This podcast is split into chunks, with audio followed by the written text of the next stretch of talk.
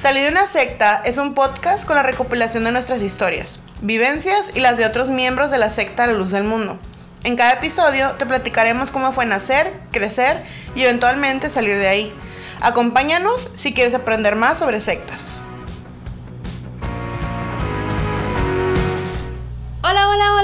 Bienvenidos a su podcast Salí de una secta. Mi nombre es Ada Camarena Y mi nombre es Lami Salazar.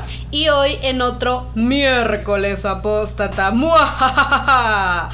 Hoy tenemos invitada, claro que sí. Este episodio fue muy triste cuando lo quisimos grabar la otra vez. Mi hermana derramó algunas lágrimas, la Muchas. verdad, porque eh, se nos borró el tape, se borró el episodio. Realmente ni siquiera se guardó. O sea, terminamos de grabar y se cerró el programa y se borró. O sea, no se guardó el, el, el, episodio. Hicimos como dos horas platicando. Sí. Y, y ha sido uno de los momentos más traumáticos en mi vida porque... De- la- verdaderamente ha sufrido más que Sí, Jesucristo. porque la verdad es que fue, fue muy complicado porque me hubiera gustado mucho como el episodio, pero bueno, no podemos seguir llorando, mejor hay que trabajar y, Sí. y trajimos aquí otra vez de bueno, nuevo. no se le quitaron lo muerto a trabajar. No lo puedo recuperar, así que trajimos de nuevo a nuestra invitada, que es una gran amiga mía, que ya tenemos tiempo como en contacto por ahí por Twitter y que se llama Sara, pero vamos a dejar que ella se presente un poquito aquí. Estamos a hablar de la secta La Gnosis, el de la que ella fue parte y salió hace algún tiempo, pero pues que ella nos cuente un poquito más, ¿no? Para que te presentes tu amiga, ¿cómo estás? Hola, Loami, hola Ada. Hola. Qué alegría otra vez estar aquí con ustedes. Ah, Y pues sí, pasaron muchos meses. Lamentablemente pues se borró el episodio, pero ya por fin tuvimos como el tiempo y la salud para Sí. hacer este episodio. primeramente. Eh, sí. Entonces sí, estoy pues muy contenta porque ustedes saben que yo soy fan del podcast.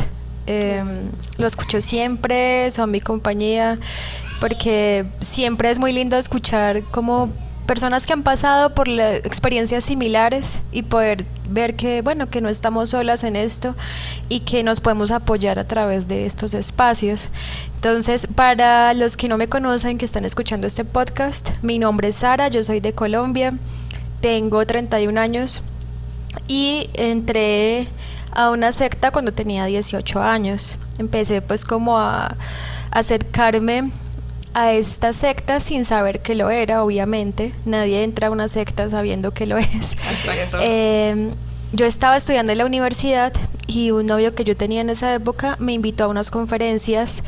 Me dijo que eran sobre temas como muy interesantes, sobre meditación, sobre astrología, sobre cultivar tu propia comida, sobre autoconocimiento y todas estas cosas si uno las ve por separado pues no tienen como nada de malo, ¿cierto? No, claro. Entonces yo fui como con cero prevención, dije, ok, le pregunté, ¿es una religión? Me dijo, no, no es una religión, tranquila. Él ya había estado en, la, en el grupo antes, ¿cierto? Él ya había pertenecido y se había salido, pero estaba intentando engancharme.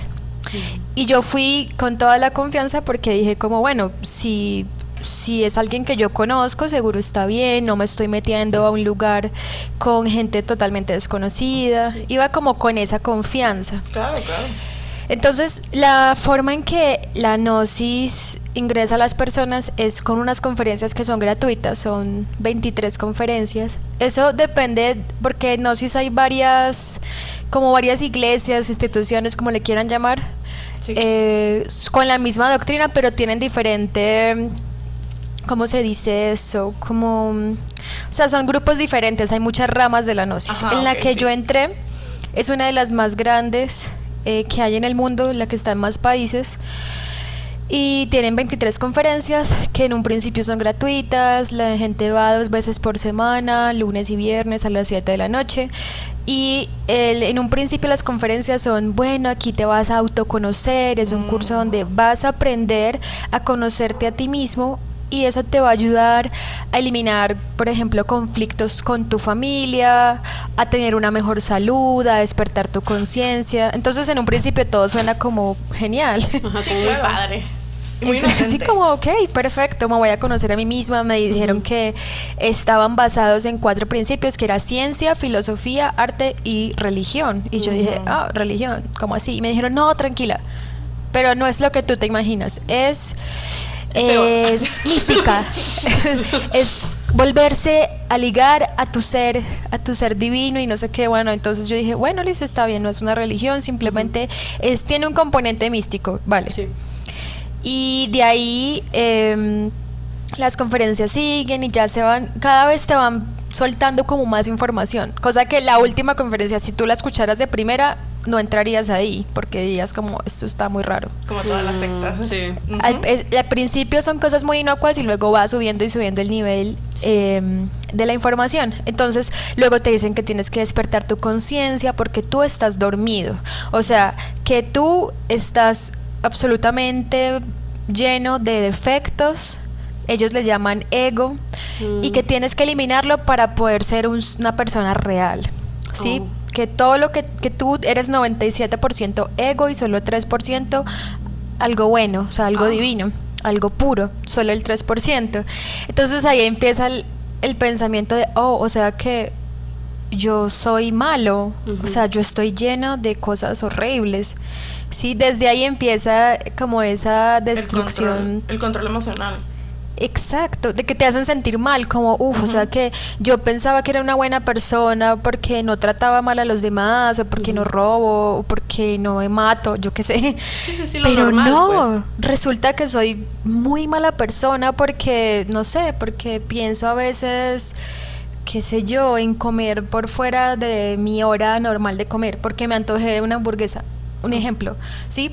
No, entonces tú eres, tú tienes un yo glotón y eso está mal y eso es un demonio. Oh my God. Entonces ahí empieza como esa sensación de, de que uno está mal, de que uno está Sí. fallando. Y, y en cosas muy chiquitas, ¿eh? Sí, son, son detalles. Te dicen que tú tienes que durante el día registrar cada pensamiento y sentimiento que te atraviese y que cada uno de esos pensamientos son egos, son demonios. Y es una forma de control del comportamiento. O sea, si hablamos desde el modelo Byte, como digo, del pensamiento, como habla de solo pensamientos buenos, solo pensamientos como apropiados que, te, que te dicen las sectas que tienes que tener, y los demás los tienes que bloquear, ¿no? Y están este tipo como de cursos en los que te enseñan de alguna forma de bloquear esos pensamientos como negativos, entre comillas, no están viendo mis comillas, pero o sea, como Ajá, que- comillas acá. este muy grandes, o sea, como pensamientos negativos o pensamientos malos, como desde esta desde esta doctrina hablando de que lo que es el ego, ¿no? Tu ego, Sí. tu, tu, tu yo como en la luz del mundo siendo como tu carne. Sí. Como que lo que hablan Ajá, de es la carne. carnalidad. Es la carnalidad, ¿no? De no que es tú- tu alma, no es lo que quiere tu yo espiritual, es lo que quiere tu yo carnal, ¿no? Y ella es como tu ego, que es a Sí. fin de cuentas otra. Exacto, mismo. te separan, te van separando en dos, Ajá. como lo que supo- lo que le dicen el ser, que es supuestamente como tu parte más pura y divinal, y el resto es ego, pero entonces según ellos uno siempre está pensando desde el ego y nunca desde el ser y que eso solamente se va a conseguir si tú avanzas en la gnosis y si despiertas tu conciencia y no sé qué, entonces supuestamente ellos te van a enseñar las claves para despertar esa conciencia y en un principio si lo viéramos como un videojuego, es como si en el nivel 1, cuando tú estás entrando, piensas como, oh, este juego es fácil, solo tengo que venir, solo tengo que hacer estos ejercicios, hacer esto, y voy a ganar el juego. Pero a medida que tú avanzas, eh, la meta se va haciendo cada vez más lejana y más difícil de conseguir, y te vas sintiendo más frustrado y más incompetente, más fallido, no sé si me hago entender, Sí, como sí, que sí, cada porque... vez es más Ah, difícil. Ah, perdón, perdón. O sea, es que cada vez te hacen como más difícil, cada vez te ponen más. No, es que ya sanaste esto, pero ahora, o sea, tienes que esta otra cosa, ¿no? O sea, nunca ganas, nunca llegas como a la meta, ¿no? Nunca ganas, solamente ganan los líderes de la secta. Y bueno, yo antes de desviarme les voy a acabar de contar como que, que se enseña ahí como principalmente, como Sí, para sea, que ujú. para que la gente que no sabe qué es gnosis como que lo pueda identificar. Entonces ya vimos que se busca supuestamente acabar con el ego, o sea, con Sí. todos los defectos. La ira, la lujuria, la, los celos, el orgullo, todo, todo, todo esto que en la Iglesia Católica se les llama como pecados capitales, Ajá, ellos sí. es como bueno, esto hay que eliminarlo. También eh, se enseña que hay que eliminar la personalidad. Mm, Es decir, tus gustos, tu forma de ser, lo que, la música que te gusta, cómo te gusta vestirte, todo eso, dicen ellos que hay que eliminarlo porque eso es lo que le da cabida al ego, que es como la estructura donde el ego se aprovecha para actuar. Y entonces, básicamente, la gente tiene que renunciar a cómo le gustaba vestirse, a cómo, qué música le gustaba, todo eso toca irlo eliminando porque Oh se supone God. que es una personalidad falsa. Y ahí empieza la destrucción como de tu identidad Oh my god. desde el principio. Sí, o sea, a fin de cuentas, como volviendo siempre, como siempre, el modelo Byte, o sea, hablan sobre el. con- Es una parte del control del comportamiento, o sea, y de cómo la persona que eras, la persona en la que tú estás acostumbrado a vivir, hablando aquí de que tú entras ya de adulto a esta secta, más o menos, o de, o de joven, o sea, como de que la destrozan para poder construir este nuevo ser que vaya nada más a vivir para obedecer. Sí, o sea, es que las sectas te despersoni- despersonifican para poder. Tú no eres un ser individual, tú eres parte del grupo Del nada colectivo. más, ajá, del colectivo, porque así es más fácil pues manipularte a fin de cuentas, es más fácil controlarte, porque si tú dices, no, es que yo, o sea, el, los gustos, o sea, la personalidad, eh, no nomás es, ay, me gusta una banda o, o una comida, es eh, tener tú tus propios pensamientos, tus propias como Tus valores, a tus, tus, propios tus ángulos de la vida. todo. que, que te mantienen como, pues a fin de cuentas, siento que hasta te protegen un poco, pero Sí. mientras más los quiebren es más fácil de hacerte como, pues caer en la mentalidad sectaria, ¿no? Sí. Yo te quería preguntar, ah, hablando de, de lo mismo, ¿no? O sea, de lo que es la gnosis y la doctrina, o sea, tienen, ellos tienen un líder, ¿no? O líderes o, o gente como que, que les da como estas doctrinas. Sí. El fundador de esta secta eh, se llamaba Víctor Manuel Gómez y el nombre que él se dio, pues porque ustedes han visto que ellos nacen con un nombre y luego se ponen su nombre de Sí. líder y de maestro. Pasa. Eh, su nombre de maestro era Samael Aumbeor. Mm. Él, él también era de Colombia, de Bogotá. Él se inventó pues como una biografía como mucho más, como les digo, mucho más decorada de lo que en Sí, realidad ¿no? era. Dijo que era... Ajá, acá, en México Exacto. decimos así. Sí. se adornó. Él dijo que era hijo ilegítimo de un expresidente de Colombia que de hecho fue muy malo, Ah. como realmente malvado. El tipo decía que era su hijo ilegítimo y que, mm, que él creció como con esa idea de su papá presidente y como él el rebelde, pero en realidad luego como que hicieron un- una investigación y él no era hijo de ese expresidente. Eh, pues era un Ah. muchacho normal de Bogotá. Imagínense, en los años 40 creció él, o 30, no sé, él eh, nació en 1920 y algo, Mm, 10 y algo, no sé, de principios de siglo. él sí. empezó pues como a estudiar en estas instituciones esotéricas, como los los Rosacruces, la Teosofía, todo esto, y se empezó a interesar por los temas esotéricos y luego de varios años de estar ahí como observando cómo funcionaba, él quiso montar su propia secta. Y él empezó a escribir un libro, creo que el primero que sacó se llamaba El matrimonio perfecto, donde enseñaba una supuesta clave a través del sexo para despertar la conciencia. Entonces, donde él enseñaba que el hombre y la mujer se deben casar y que la clave para eliminar los defectos, el ego, todo lo que les estaba contando ahora, era tener relaciones sexuales pero sin perder la energía como dicen ellos, es decir, sin tener orgasmos. Y esa era, ese era un mandato que había para la gente que entraba a la gnosis, que tenía de ahora en adelante solamente se podía, eh, pues, solo podía tener relaciones con su pareja, pero si eran casados y vivían juntos, es decir, que no podía haber como relaciones eh, casuales y que no podían tener orgasmos. Entonces eso es súper difícil de cumplir. Claro. Y eso hace Sí. que las personas se sientan muy mal cuando no lo pueden cumplir porque el maestro este decía que la persona que pierde su energía, es decir, que tiene un orgasmo, es como, como les digo, como el peor pecado, o sea, el peor que matar, peor que robar, Oh peor que maltratar a- Ok. O sea, a pero alguien. ¿Tú sabes por qué él creía que era como peor que, que, que cualquier que otra cosa que pudieras sí, hacer? Él, él decía, pues obviamente no creo en eso ya, Ah, no, claro, es como claro. lo que él explicaba sí, pues, según así, su así es la doctrina. doctrina ahí, ajá. Él decía que la energía sexual era el Cristo, porque era capaz de crear, por ejemplo, un bebé. Entonces, que si era capaz de crear vida, ahí estaba contenida como la energía más sagrada, por decir así, y que tener un orgasmo era perderla, era como maltratar al Cristo. Entonces ellos hablaban mucho del Cristo, pero es diferente a como lo ven tal vez en una iglesia cristiana normal, sí, que es como una figura histórica de Jesús, no.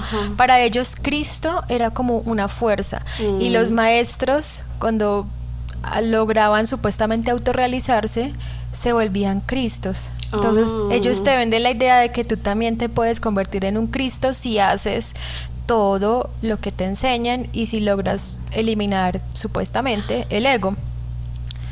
Fíjate que me, me, parece muy parecido a, por ejemplo, los mormones fundamentalistas que dicen que, y los mormones en general que dicen que se van a convertir en dioses que a tener su propio planeta. Ajá. Sí, sí, me, sí. Me parece muy, muy parecido, porque eso es lo que ellos creen, o sea, que van a llegar como a un, a un nivel divino, pues.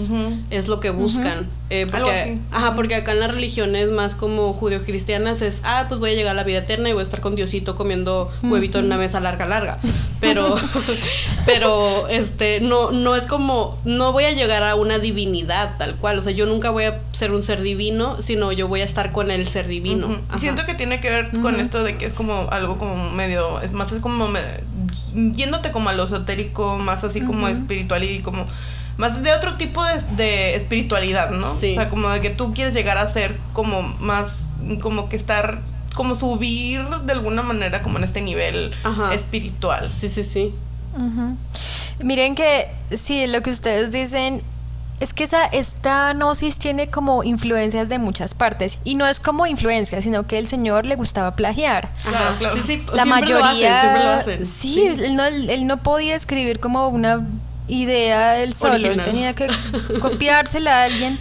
Entonces, él tenía como. Él plagiaba un montón de autores esotéricos, entonces él se nutría pues se nutría, se copiaba, se plagiaba del cristianismo, de la cábala del judaísmo, del budismo, del hinduismo, de un montón de autores eh, como esta gente, como el, ¿cómo se llama? No me acuerdo, la, la de la teosofía. Él tenía un montón de plagios, entonces claro, cuando cuando yo empecé las conferencias decía, wow, aquí está todo. Eh, este, eh, aquí encuentro todas las respuestas, veo como cosas del budismo, del hinduismo, entonces la explicación que daban los instructores cuando tú estás iniciando es, ah, es que la gnosis es el tronco del árbol y las ramas son las religiones, el judaísmo, el cristianismo, el budismo, pero la gnosis es la síntesis de todas las religiones. Entonces tú te sentías como, wow, ah, aquí hay de todo. Sí, no, y nosotros somos como, como la raíz, ¿no? De alguna forma, ¿no? Exacto. Ajá, sí. Era como, sí, acá, esta es la raíz, el origen de todo, porque ellos no decían que la gnosis había nacido en 1950 y algo con este señor Samael, sino que había estado desde el principio de los tiempos, en desde que los humanos existían. Mm.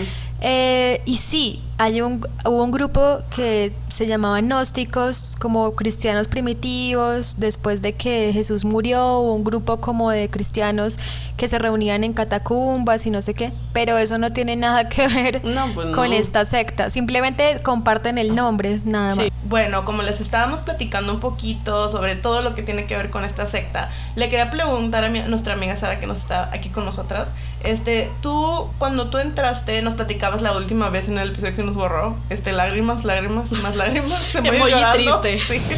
Este, que tú estabas pasando como por un momento difícil en tu vida y como ya sabemos las sectas captan a las personas que están como en estado de vulnerabilidad. Y esto es algo que lo hemos platicado muchas veces en el podcast porque pues modelo Byte, ¿no? Ah, y, y platícanos un poquito sobre eso, o sea, cuando tú entras, ¿cómo entras? Y, y tú crees que fue un aspecto importante eh, de, de, para que tú fuera más fácil para ellos captarte? Eh, sí, yo estaba en un momento vulnerable porque pues mi familia es disfuncional en cierto modo. Como que mis papás estaban recién divorciados em, y de por sí, pues antes de divorciarse, ellos tenían una relación complicada. Yo era la hija mayor, tengo dos hermanitas mucho menores que yo. Y yo me sentía como que no tenía un lugar real en mi casa, como un lugar de validación, por decir así, que para una persona adolescente es Sí, claro. muy necesario tener, tener la validación de, de los papás, ¿cierto? Que te, que te digan, sí, lo hiciste genial o te admiro, yo qué sé, eso es necesario para, para los adolescentes. Entonces yo estaba como en ese momento súper vulnerable, también estaba en, en esta relación que, que también fue pues complicada, que prefiero pues como... mm, no contar como más allá de eso Sí, por no, mi claro, propia pues. seguridad, pero esta persona no fue no fue la mejor, o sea, él sabía lo que me estaba entrando y, y, y él sabía que eso le convenía, en fin. Entonces yo no estaba en el mejor lugar del mundo eh, y cuando llegué allá a las conferencias fueron personas extremadamente amables conmigo. Eh, después de que yo pasé las 23 conferencias y ya venía la hora de ingresar a la segunda cámara, que así se llama ya, primera y segunda cámara. La segunda es cuando tú ya de verdad perteneces a la secta, o sea, ya estás totalmente captado por la secta. Y cuando yo entré a esa segunda cámara, lo primero que sentí fue, esta es mi familia. Y de hecho la forma en que la- las personas se nombran dentro de la secta es hermano, que es algo muy sí. común en las sectas hermano, hermano, hermano. Y bueno, también en, en ciertas religiones que no son sectas, pero ellos te lo hacen ver como nosotros Sí. somos tu verdadera familia. La familia biológica mm, es un accidente, es karma, pero no es la verdadera familia somos nosotros.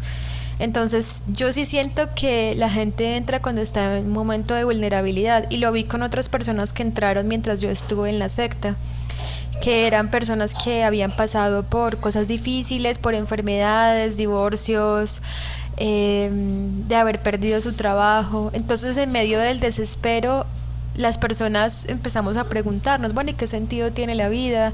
¿Y yo por qué sufriré tanto? Y ellos llegan y te dicen, no, mira, aquí están las respuestas. Eh, aquí te las damos todas, estás sufriendo por esto y esto, eh, puedes mejorar de esta manera. Claro, entonces tú dices, Dios me mandó una tabla de salvación, soy una, me siento una elegida, tanta gente que hay en el mundo y solo poquitos tenemos acceso a la verdad porque ellos te lo hacen ver como es que mira, tú estás aquí y eres un escogido, un privilegiado por tener esta verdad. La gente allá afuera está dormida, eh, la gente allá afuera es mala, eh, es como perversa y en cambio nosotros aquí estamos buscando la liberación o el despertar de la conciencia, entonces te empiezan a hacer sentir que eres parte de un grupo privilegiado y que la gente que está afuera Sí, es la el- que está el mal. Muy famoso love bombing, ¿no? O sea, y el como de- nosotros versus ellos Ajá, también. o sea, y es parte, pues, a fin de cuentas, Sí. de- otra vez volvemos al control emocional y al control del pensamiento y del comportamiento,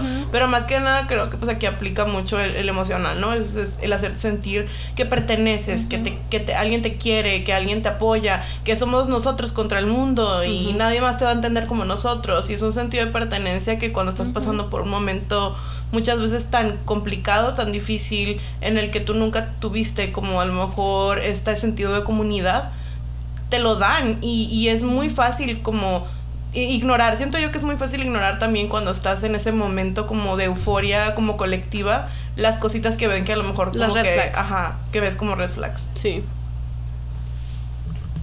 Sí, es eh, en ese momento como que las alertas se apagan, pero y más si estás en un momento vulnerable y más si ya llevas varias conferencias donde la información la van soltando poco a poco, poco a poco, entonces tú no te das cuenta que te estás metiendo en tremendo problema. Como que es, es tan des- como que todo sucede tan gradualmente que no te das cuenta. Y por ejemplo, el, ese ritual de, de ingreso a la segunda cámara es algo que, que te deja tan impactado que luego como que tus defensas A de ver, verdad platícanos un se poquito, bajan. un poquito Porque- sobre cómo fue.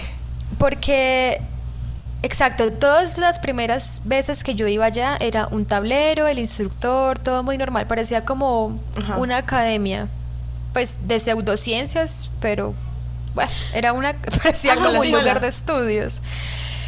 Sí, una escuela normal. Y ya luego entonces me pidieron un dinero para entrar a la segunda cámara y yo pregunté para qué. No, no te podemos decir, es un secreto. Yo, control de la estés acá". información. Y bueno, Exacto, no te dicen para qué es el dinero. Siempre eh, era pues como bastante dinero en esa época, no sé, 50, 60 dólares. Y yo pues trabajé vendiendo cosas en la universidad, galletas, para poder recoger esa plata. Y ya la llevé allá y me pusieron una fecha para el ingreso. Llegué ese día, me dijeron que ese día tenía que hacer ayuno, solo podía comer frutas. Entonces, y es mm. por la noche. Tú a esa hora ya estás con, la glucosa por el piso, porque pues solo comiste papaya, solo comiste piña. Eh, luego te dicen que te tenías que haber hecho unos baños con plantas, que, es un momento muy especial. Te preparan de que eso es un momento muy especial. Eh, luego tú entras y te mm, escuchas que están por allá como diciendo cosas en latín, como cantando, un grupo de personas, pero tú no sabes lo que está sucediendo, tú estás en otro cuarto. Y ya luego ellos entran y te hacen poner una vestidura, que es como un el traje que usan siempre para todos los rituales de la gnosis. Es, para que se lo imaginen, es como lo que visten los monjes, eh, como los monjes de la Edad Media que tenían una túnica desde el cuello ah, hasta los tobillos y con mangas largas. Bueno, es una túnica así, pero azul cielo, con un cordón igual que el de esos monjes, un cordón blanco amarrado a la cintura y unas sandalias negras de cuero. Ese es como el uniforme para entrar. Y obviamente es muy choqueante porque uno no se imagina que se va a poner ese tipo de traje para ingresar a esa institución. Si hasta ahora solo veías a la gente vestida normal, un tablero y ya. Entonces te hacen poner esa vestidura y luego te tapan los ojos con una venda. Ahí es donde tú dices, bueno, no sé qué va a suceder. Esto no, o sea, pierdes todo el control, no sabes qué va a pasar, no entiendes nada de lo que está sucediendo. Y luego uno entra a una recámara que tiene un altar, un crucifijo, un candelabro con velas, un montón de símbolos como una guadaña de la muerte, eh, un cuadro con un gallo, un reloj de arena, son, son muchos elementos, un espejo. Y justo te quitan la venda cuando están todas las luces apagadas y te estás como a un centímetro del espejo. Y te ponen una vela debajo como con esa iluminación de terror y te dicen, mírate fijamente sin pestañear. Y es como una película de se, Se descontrola, te dicen como observa totalmente todo, la verdad. Se te, como que el corazón se queda como paralizado, como, ¿qué es esto?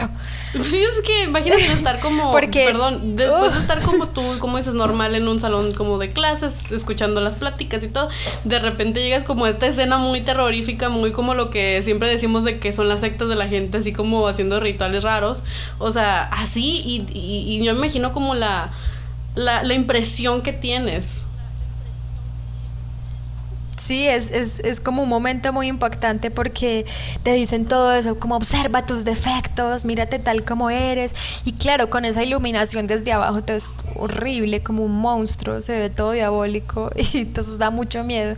Bueno, luego de eso vienen un montón de cosas, te ponen a tomar agua con los ojos vendados otra vez, un agua amarga. Te dicen como toma esto, pero no te avisan qué es. O sea, la persona nunca sabe qué le están dando de tomar. Le dan un agua de plantas amargas, luego le dan agua dulce. Y todo esto van haciendo como alegorías, como la vida te va a dar tragos amargos, pero también tragos dulces y no sé qué. Y bueno, te hacen dar vueltas, te ponen una vela en la frente, te hacen escribir como en una hoja un testamento de como quién eres, qué buscas. Y luego ese testamento lo queman, o sea, pasan demasiadas cosas. Y la persona nueva es el centro de atención en ese ritual, entonces todo es como muy...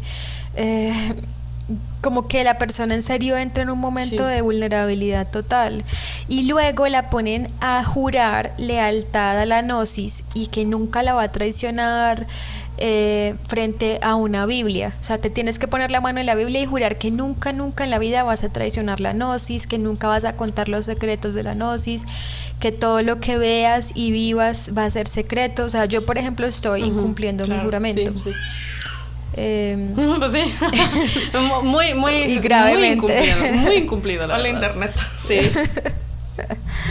No, no nos suiciden. Y al final te ponen una, o sea, estás como eh, con los ojos otra vez vendados y de rodillas y escuchas una frase que no la puedo citar textualmente porque no me acuerdo. Pero es como que este será tu castigo si quebrares tu juramento, algo así. Y luego suenan, porque, bueno, me olvidé de contarles, los oficiantes de ese ritual, varios de los oficiantes son como guardianes, en fin, los que leen el ritual tienen espadas en la mano. Son espadas sin filo, pero pues son espadas. Y en ese momento cuando dicen, esta será tu castigo, suena como un choque de espadas. Y es, da mucho miedo porque tú piensas que te van a pegar con esa espada en la cabeza. Y es como una amenaza, ¿cómo te vamos a castigar si no cumples, si, si nos traicionas? Y bueno, después de toda esa amenaza, te dicen como, bueno, ahora vamos a pedir a los elementos de la naturaleza que le lancen las pruebas a este iniciado. Y entonces eh, le piden por decir, ellos creen que cada elemento como agua, tierra, aire, eh, aire, fuego, todos tienen como unos dioses y que esos dioses le van a mandar unas pruebas a esa persona nueva. Entonces las pruebas pueden ser, te explican que las pruebas pueden ser quedarte sin trabajo, que tu pareja te deje, que se muera alguien de tu familia o que todas las puertas se te cierren y que esas cosas malas te van a pasar apenas entres a la gnosis como una prueba de que quieres realmente estar en ese camino. Entonces como que te preparan para que te van a pasar cosas malas y la gente se arrodilla para pedir que le manden esas cosas para que el iniciado pueda pasar esas pruebas y supuestamente demuestre que sí está apto para ese camino. Y luego de eso es como, bueno, bienvenido hermano, te queremos. Después de todas esas cosas es como, ay, te queremos mucho, bueno, eh, comamos un pastel y cada uno se come un pedacito del pastel y, ay, bueno, bienvenido hermano. Y ya de ahí después de que ingresas ya no es ir dos veces por semana, sino que hay actividades todos los días. Entonces, todos los días hay un ritual para ir, pero los más importantes son los sábados. Y ahí sucede algo parecido como a una misa católica, solo que tiene unos elementos loquísimos. Que de hecho, esa misa él la copió de un señor que se llama. Eh, ay, se me olvidó el nombre. Es que tengo la memoria terrible últimamente. Es apellido Crowley. El señor fue como el primer satanista, pues no el primero, obviamente, que hizo como una iglesia. Ajá, sí. Alistair Crowley, eso. Él hizo una iglesia satanista en el Reino Unido y creó como un ritual, una misa toda loca, como con elementos de egipcios, elementos hindúes, eh, un montón de cosas y locuras. Y ese ritual lo plagió este señor Samael, él dijo que él lo bajó de los mundos internos, o sea que Dios se lo dictó directamente a él, pero en realidad se lo plagió a este ah. señor que era un satanista. Y eso es algo que la gente en la gnosis no sabe, que su ritual es de una iglesia satanista, o sea, no tienen ni idea. Y lo van haciendo y diciendo, tiene un montón de cosas en latín. En fin, el caso es que la gente tiene que ir cada sábado sí o sí y tiene que ir los martes, los miércoles, los jueves, los miércoles en la mañana, los domingos en la mañana. Entonces como que tú entras y ya sabes que todos los días vas a tener que ir.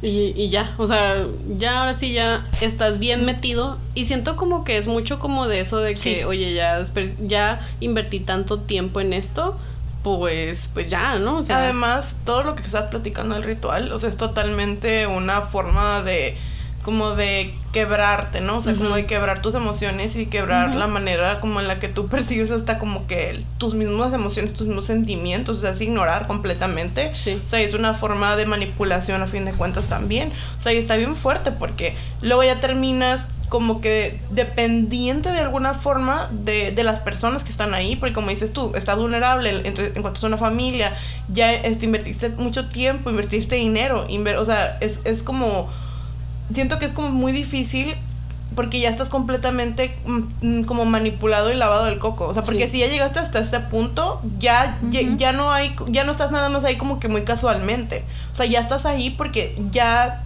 tienes, eres parte de la mentalidad del colectivo. Sí. O sea, y es, es muy difícil porque salir de ahí ya, o sea, es algo que la realidad, pues no, no creo que sea tan fácil como en cualquier secta, a fin de cuentas, porque ya eres parte del grupo. Además, lo que quería mencionar también es eso de que dicen que te preparan como para que te sucedan cosas malas. Y es eso de que te condicionan a ti de que, ah, te va a pasar cosas malas, pero no, no es malo. O sea, es algo bueno, es, es como la prueba que te va a mandar Dios. Entonces, aunque tú veas a lo mejor eh, como banderas rojas y que la gente, por ejemplo, que decías que a lo mejor te puede dejar tu esposa o tu, tu pareja, ¿no? Y es como de que a lo mejor la pareja le dice, oye, es que mira, esto no está bien, o sea, deberías de, de no ir, así, y, y, y, dices, no, es que no, está, no es malo, y se pelean y, y te deja.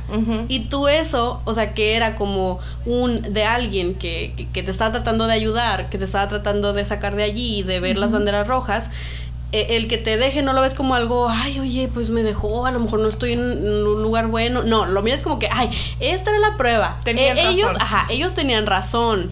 O sea, algo malo iba a pasar. Mira, aquí está. O sea, es bien feo. Sí. Muchas parejas se separan, pues si la pareja es desde antes no estaba en la gnosis y luego uno de los dos entra, muchos terminan separándose porque la otra persona obviamente se da cuenta como, hey, estás en una secta, evidentemente esto no está bien, mira cómo te toca ir todos los días, mira cómo te piden dinero, esto que te están enseñando es poco saludable, en fin. Y entonces la persona dice, ay, esto me lo advirtieron, que esto me iba a pasar y que mi familia y mi gente más cercana iba a estar en contra de mi autorrealización espiritual, entonces tengo que dejar a mi pareja para poder seguir en este camino espiritual. Sí, pasa mucho, de verdad que. Y también eh, papás que pelean con sus hijos, hijos que pelean con sus papás. En mi caso yo también me alejé mucho de mis papás. De hecho, como por esa rebeldía de decir, no, es que yo tengo razón y estoy en un lugar correcto y no sé qué, me fui a vivir al otro lado del país cuando apenas tenía 20 años. Y también pues obviamente manipulada por esa pareja que tenía, ¿sí? Que él, él, quería también como aislarme de mi familia, pero eh, mi caso pues en mi caso también fue por, ay, es que mi familia no entiende, porque mi familia no está de acuerdo con la gnosis, entonces me alejé también de ellos por eso. Y la mayoría de gente que está ahí se aleja de sus amigos, que había tenido toda la vida, porque obviamente los amigos le dicen, hey, estás muy cambiado, no volvimos a salir, antes te gustaba divertirte, ya no sales, ya eres súper amargado, entonces mucha gente termina aislándose de sus amigos por es una de las tácticas que tienen las sectas realmente, o sea, para manipularte y, y mantenerte, como dices tú, aislado de la tanto como de la gente que te quiere como del mundo exterior en general porque para lo único que tienes tiempo es para trabajar y para ir a las a las reuniones o sea, y, y pues aparte de todo es el cansancio mental también para que no cuestiones. O sea, como no, una persona cansada, una, una persona cansada física y mentalmente no tiene la capacidad de cuestionar cuando algo como que está como de alguna forma lo está está arriesgando su seguridad o su, o su vida o sea es, siento yo que es muy difícil que cuando estás en ese estado de cansancio extremo de confusión extrema de abuso o sea es algo que es tan difícil de ver tú lo que estás viviendo y el abuso al que estás siendo expuesto. Es muy complicado. Total, así es. Mira que mm, justo me hiciste acordar que este señor, el maestro, decía que dormir en realidad no era tan necesario, o sea que la gente no debería dormir, sino salir en cuerpo astral. No sé si han escuchado eso de salir en astral, que supuestamente tú eh, pues te acuestas y tienes que salir como a otra dimensión, a, supuestamente a conocer maestros, a visitar templos. Esa era la idea que nos decían, que teníamos que salir en astral y que más o menos el descanso tenía que ser de tres horas. O sea, que eso de dormir ocho horas, siete horas era un mito y que perfectamente podríamos levantarnos a las 3 de la mañana, 2 de la mañana, a meditar, a vocalizar, que eran como repetir una vocal, respirar y repetir una vocal por un tiempo, o sea, como hasta que se te acaba el aire y supuestamente con eso despertábamos los chakras. Entonces nos decían que teníamos que madrugar mucho, hacer ejercicios, que no era cualquier ejercicio, eran ejercicios que ellos enseñaban, no era como ejercicio de gimnasio, no, no. Eran ejercicios diseñados por ellos, como para supuestamente eh, para tu energía sexual, ¿sí? Para revitalizar tu energía, que teníamos que a esa hora también practicar el arcano, que es lo de las relaciones sexuales con el esposo. O sea, la madrugada estaba llena de actividades increíbles. Como que no puedes dormir, descansar es de vagos, es de dormidos, tienes que levantarte en la madrugada, hacer esto, esto y esto, y a las 5 de la mañana estar en el centro gnóstico para hacer como una cadena de oración, meditación. Y luego por la noche había que regresar y si había una reunión aparte del ritual, aparte de la conferencia que te daban, podías estar saliendo tipo 10 de la noche de allá. Entonces, ¿qué descanso iba a tener la persona? Ninguno. Obviamente hay gente que dice, ay, pero a mí no me toca ver todos los días, qué exagerada. Es lo mismo que ustedes les dicen, como, ay, eh, yo podía hacer lo que quisiera, yo no me tenía que poner el yo qué sé. Pero es como gente que, que no asistía todos los días y está bien. De verdad yo les digo, me alegra por ustedes pero hay personas que sí nos metimos de lleno y que por meternos más de lleno nos manipularon más y abusaron más de nosotras. Entonces, el hecho de que haya personas que no fueran todos los días no significa que si hubiera personas que tenían que ir todos los días y que fueron más abusadas. Lo que sucede con las sectas o sea, es que no le muestran su verdadera cara a la gente que no es constante. O sea, no, la gente que no está ahí todo el tiempo, la gente que no ven que está completamente metida y comprometida. O sea, son cosas que nada más tú te das cuenta cuando estás allí todos los días y estás completamente tú entregado al 100%. O sea, estos grupos no son tontos, no, o sea, no, no, es, no son, este, como, ¿cómo se dice la palabra? como que no son ingenuos. Ellos saben que si ponen a una persona que no está completamente manipulada, que no está bajo el control total de este grupo, lo ponen a hacer cosas que a, la persona que está ahí todos los días va a decir, ay, qué pedo, o sea, como que no, o sea, esto, está bien mal y se van a ir. Sí, es que las...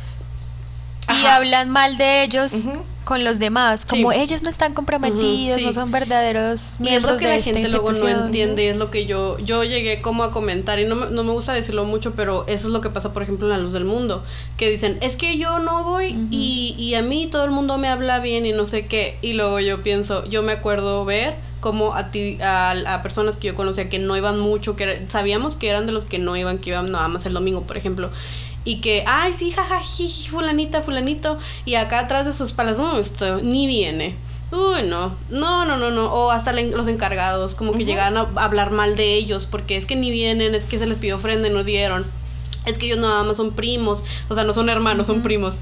Este, ajá, decían. Ah. O son como carnales, es que ellos no se esfuerzan, es que ellos pues no van a no, no van a tener no tienen frutos, son árboles sin fruto, cosas así, o sea, se hablaban muy mal de ellos, pero como ellos no iban, primero, como primero ellos no iban, pues no se daban cuenta. Segundo, o sea, como ellos no estaban dentro de estos grupos donde está gente más entregada o que va más que no, no es como que estamos muy orgullosos, ¿no? Sino que, o sea, pues así era, ¿no? O sea, estás, vas más, o sea, eres más como allegado, pues estás en estos grupos donde sabes que se habla mal de los que no, de los que no van este y me, da mucha mucha gracia o sea que es como de que es que yo yo yo he estado allí yo yo yo he ido a la iglesia y yo no he visto nada de eso. Yo veo que todos me tratan muy bien y no sé qué pues, pues claro pues nomás fuiste una vez o o sea cómo cómo vas a tú a saber o sea de algo si no lo practicas si no lo haces si no estás allí o sea no entiendo no tiene sentido. Y además se atreven como a venir con las personas como nosotros que nos salimos o sea, y a decirles, ay, es que, o sea, tú no sabes, o sea, tú nunca conociste, tú nunca fuiste parte, o, bla, bla, bla, o sea, es como que, pues sí, fui tan parte, o sea, que yo por eso puedo hablar de esas cosas que tanto viví yo, como vi a otros experimentar. Sí. O sea, y estos grupos es, es una de sus tácticas, o sea, el que realmente no van a mostrarle su verdadera cara el primero que entra, por eso es tan difícil muchas veces hasta entrar. Sí. O sea, y es tan difícil que una persona llegue hasta ese punto donde tú ya viste todas las cosas que estás viviendo y los abusos que estás experimentando y que son tan difíciles hasta de tú darte cuenta que, estás, están, estás viviéndolos. Sí. Eh, bueno, resulta que yo estaba en la gnosis, llevaba más o menos, ¿cuánto? Cinco años, cuatro años, ya no recuerdo bien como exactamente, y me propusieron que por qué no hacía el curso de ISIS. Resulta que en la Gnosis hay como unos cargos especiales que son los que dirigen los rituales, que son sacerdote e Isis, que la Isis es como una sacerdotisa. Y yo dije, bueno, pues sí, me dijeron, no, mira, este es un escalón más en este trabajo espiritual que tú estás haciendo, es como lo, lo lógico que, que tú avances en ese camino y decidí hacer el curso. Los cursos para ser ISIS o sacerdote duran más o menos un mes y se hacen en uno de los templos, porque en cada país hay como varios templos, eh, son como unas, como les digo, como unas iglesias subterráneas eh, donde se hacen rituales y se reúnen gente de todo el país y también tienen unos cuartos con camarotes para que las personas puedan dormir ahí, hay una cocina grande y las personas que hacen el curso también tienen que trabajar en, en ese templo, entonces tienen que levantarse tipo 3 de la mañana a cocinar, eh, tienen que pues lavar los baños, barrer, trapear todo el lugar y aparte tú tienes que pagar por el curso. Entonces tú trabajas y también pagas por tu curso y es Gnosis 24/7, o sea, todo el tiempo, todo el día, cursos, cursos, cursos para poder lograr ese cargo. Entonces tú, sí, pero súper intenso. Muy intenso. Oh. Y entonces Em, luego de eso ya pues llegué al mes con mi velo, que es lo que distingue a las ISIS, es un velo eh, como un tul blanquito, como translúcido, y es, ellas se lo ponen como en el, en el pelo. Y eso es lo que los, las diferencia pues de que son ISIS y los sacerdotes un crucifijo que se cuelgan con una cadenita. Resulta que las ISIS tienen que hacer muchísimo trabajo. O sea, si yo pensaba que antes tenía mucho trabajo en la Gnosis, después de eso fue el triple.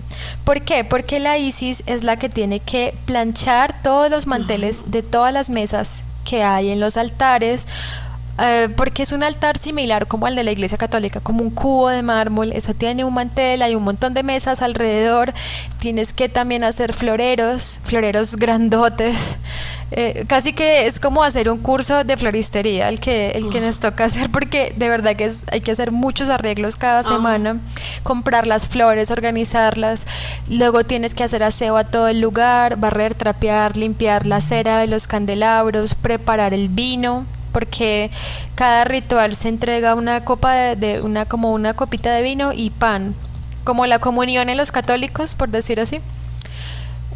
Eh, ah, sí, la Santa Cena también, también toman vino. Ajá, de ah, bueno. la luz del mundo, sí. Ah, igual, se plagiaron todo. Pan y vino. sí, sí, sí. Sí, sí, sí, igualito. Sí, pues pues eso, que, es de la Biblia que dice entregó el pan y el vino y su cuerpo y, su sangre. Esa, todo eso también lo copió el Samael. sí, eso, Entonces, eso nos tocaba las ISIS, hacer todo eso. Aplastar las uvas, pasarlas por un colador, bueno, todo eso. Ah. No era como comprar, sino que teníamos que aplastar las uvas, dejarlas oh fermentar, luego pasarlas por un, por un colador, de, hacer todo el proceso. Sí, todo, todo, todo. Ajá. O sea, hacer el vino. Pues. O porque acá en la luz del mundo, o sea, está un poquito menos hardcore, digámoslo así, porque hay gente como que lo hace. También es gratis, también trabajan gratis. Pero es como de que, o sea, hay cierta gente que lo hace, ¿no? O sea, eh, pero a ustedes como que mm. era siempre y acá sí, cada semana una, vez al año. cada semana teníamos que hacer eso constante me imagino entonces es mucho trabajo y ah. aparte para recoger fondos para el sostenimiento de la iglesia porque nos pedían o sea lo del sostenimiento de cada lugar de cada ciudad era como el arriendo los servicios públicos todo eso que se necesita como para una casa porque esos funcionan como en casas pero también teníamos que mandar una cuota para la sede nacional y la sede internacional que queda en Venezuela, entonces teníamos que recoger mucho, mucho dinero cada mes para poderle mandar plata a ellos. En mi ciudad, en el lugar donde yo estaba, éramos como 40 personas, pero solamente como 12, 14 de verdad daban dinero, el resto eran como lo que hablábamos, como que iban de vez en cuando y esto. Entonces teníamos que recoger mucho dinero y la presión era altísima. Entonces teníamos que salir a la calle a vender yogures, postres, hamburguesas, asados, cualquier cosa, tamales, para poder recoger el dinero. Entonces imagínense, ir todos los días por la mañana y por la noche. Aparte, eh, hacer floreros, planchar, eh, barrer, trapear, todo esto. Y aparte, preparar las comidas para salir a venderlas es un trabajo de tiempo completo. Ah, y aparte, yo también dictaba conferencias a las personas nuevas. O sea, eso mismo que a mí me hicieron a mí desde de que me daban las conferencias, yo también lo hacía a personas nuevas. porque también hice ese curso. Exacto, también fui reclutadora, y yo estudiaba un montón, ay, los libros para poder enseñar esto y no sé qué. Eh, entonces también nos hacían repartir volantes de. Gnosis por toda la ciudad y en ciudades cercanas donde no hubiera Gnosis para abrir nuevos centros. Es mucho trabajo, de verdad que... Y aparte tú no, Oh no duermes. God. Y Sí. hay una cosa que a mí me marcó mucho y es lo de las humillaciones públicas. Eh, por ejemplo, si tú cometes un error que vas a ver y es un error muy tonto, no sé, por ejemplo, un día un trapito con el que limpiaba la mesa me quedó mal, mal lavado, quedó con una manchita de vino. Entonces delante de todo el mundo era como, esa Isis es una cochina, eh, miren, no, no respeta, miren cómo dejó este trapito, o sea, cosas así. O ella llegó tarde cinco minutos delante de todo el mundo. Es algo que se hace mucho, como esas llamados de atención públicos y que Oh también hay un God. ritual que se hace el 14 de cada mes, donde la persona... Sí. Ah, ah, ¿También? el 14 de cada mes. Acá en, la luz del mundo ¿Qué? también el 14 de cada mes sucede algo. Ah. Suceden muchas cosas. Muchas de hecho, cosas. El 14 de Ah. agosto es la Santa Cena. Era el cumpleaños, el cumpleaños de, de, el primer de apóstol. Y luego el 14, el 14 de Mm. diciembre fue el día que subió al poder el nuevo apóstol. 14 de El febrero 14 de el- febrero fue el cumpleaños de, Samuel Joaquín, del otro apóstol de la luz del mundo. El 14 de cada mes se leía la historia de la iglesia en tu Y es, casa. es raro, Todo, o sea, es raro cuando tú te, te sales y es como, Oh my "Mm, hoy es God". 14, yo si estuviera ahí estaría haciendo esto y esto, es como que al principio cuando te sales pasa eso.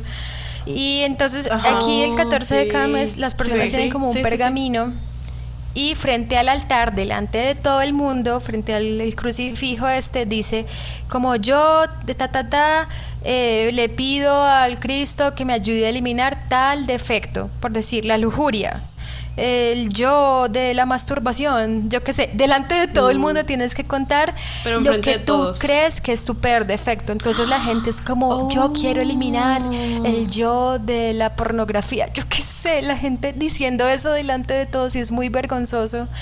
Y, es como, Oh. uf, porque supuestamente entre más te Sí. avergüence, eso te va a ayudar a eliminar ese defecto. que- Como que supuestamente el Cristo, Lucifer, porque, bueno, ah, eso es otra historia, bueno, es que esto es muy largo. Bueno, en fin. El, en la gnosis se cree eh, que, hay, que Oh my Lucifer es el Cristo. O sea, como que el Cristo tiene dos caras, como el Cristo luz, como divino, y el del infierno, Ajá. y que entonces tiene como dos caras, y que el Lucifer que está en el infierno te ayuda supuestamente a eliminar los defectos. Es muy loco. El caso es que eso se hacía cada raro. 14 y me hicieron acordar de lo que ustedes decían de los cumpleaños porque en la Gnosis también teníamos que hacer misa cuando era el cumpleaños del maestro, que cuando el maestro se volvió maestro también otra misa y así. Mm. Sí, sí, sí. Ajá. Sí, acá Sí. igual. Y, y luego acá, acá lo que hacían también es que en cada Ah, también, cosa sí. como festividad, o sea, se pide dinero. Igual, o sea, se pide dinero. igual, igual, o sea, sí. siempre. Hay Como una hoy es 19, lo que significa que tienen que dar dinero para la maestra, eh, la esposa del otro maestro, entonces había que dar Ah. dinero. Hoy es 27, entonces hay que dar una cuota para Mm. mandarla a tal parte. Así, sí. Más la cuota de cada mes. Ay, no. Sí, eso es aparte. Sí, sí, sí, sí, eso, Sí, eso sí, es aparte. Eso son, es, es como extra, ¿no? Es plus. Sí, y hay un montón de, de ofrendas y de cosas y de exigencias que a fin de cuentas, otra vez volviendo a lo mismo, son formas de mantenerte ocupado. O sea, porque eh, ocupas dinero, tienes que trabajar.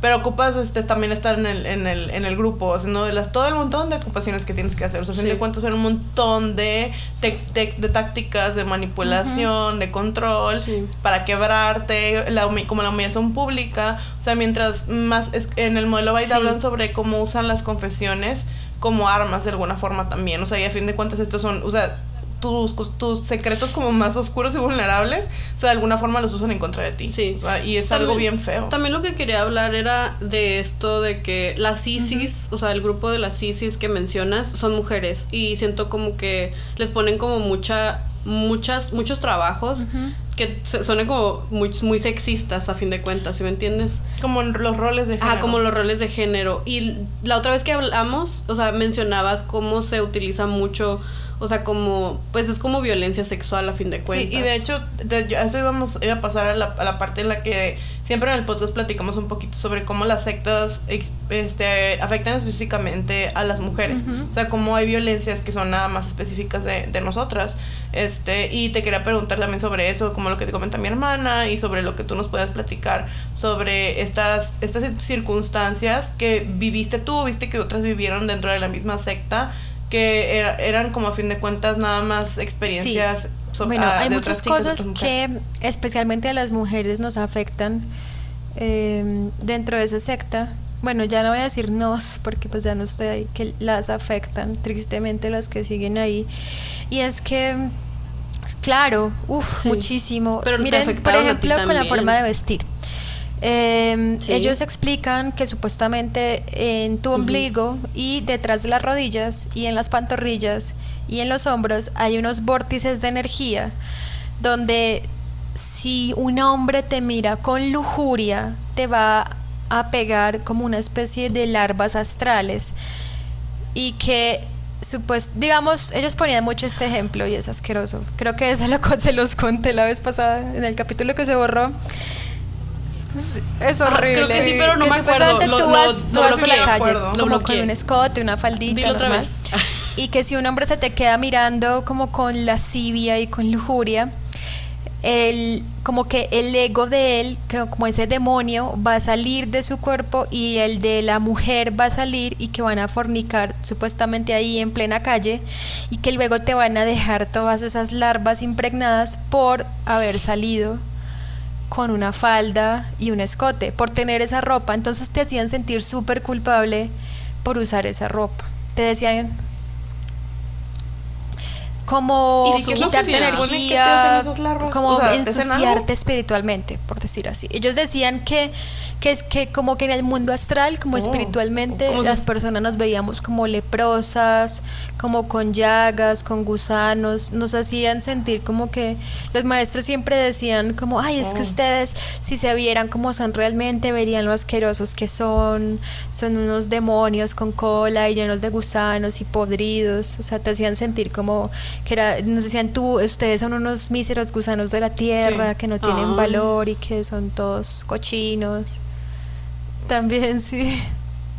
Eso nos decían en La Luz del Mundo. Y de hecho, en el otro mundo también habían, hay un testimonio que decían que era una de las camionetas de jóvenes que estuvo, las últimas que estuvo el otro apóstol, que se llama Joaquín, decían que él nos miraba como que, como todos sucios, como todos este deformes, como que con heridas, y que decía Sin que sí estábamos, que así estábamos como espiritualmente. Ajá. O sea que él nos estaba mirando a todos así como de que porque espiritualmente todos estábamos como que de la fregada. Ajá. O sea, y, y que él estaba como que todo triste porque nosotros no, no nos cuidábamos, porque andábamos mandando nudes por internet. Ajá, y sí, no porque sé era como en la camioneta de época- jóvenes. Era la época en la que como que empezó a salir como pues, las redes sociales, o sea, hablándote hace muchísimo tiempo. O sea, y, y estaba como que, ay, no, es que ellos ya no, o sea, como que ya no están como dentro del camino, pero es una culpa, a fin de cuentas, y es Sí. un miedo y es una culpa que te meten para que digas, ay, qué, qué rayos, o sea, como que estoy totalmente Así como fuera del camino, estoy totalmente haciendo igualito. cosas que no debo de hacer. Y entonces, por ejemplo, con las mujeres nos decían que no miedo. podíamos usar pantalones, eh, no podíamos usar faldas cortas ni vestidos cortos, escotes, camisas de tiritas. Tenía que ser faldas largas que te taparan más abajo de la pantorrilla y eh, camisas que no fueran escotadas y que tuvieran mangas. Ese es el como la vestimenta adecuada. Obviamente hay mujeres en la gnosis que se ponen pantalón y dicen, ay, a mí nadie me obliga y no sé qué. Pero igual, igual que lo que pasa en la luz del mundo.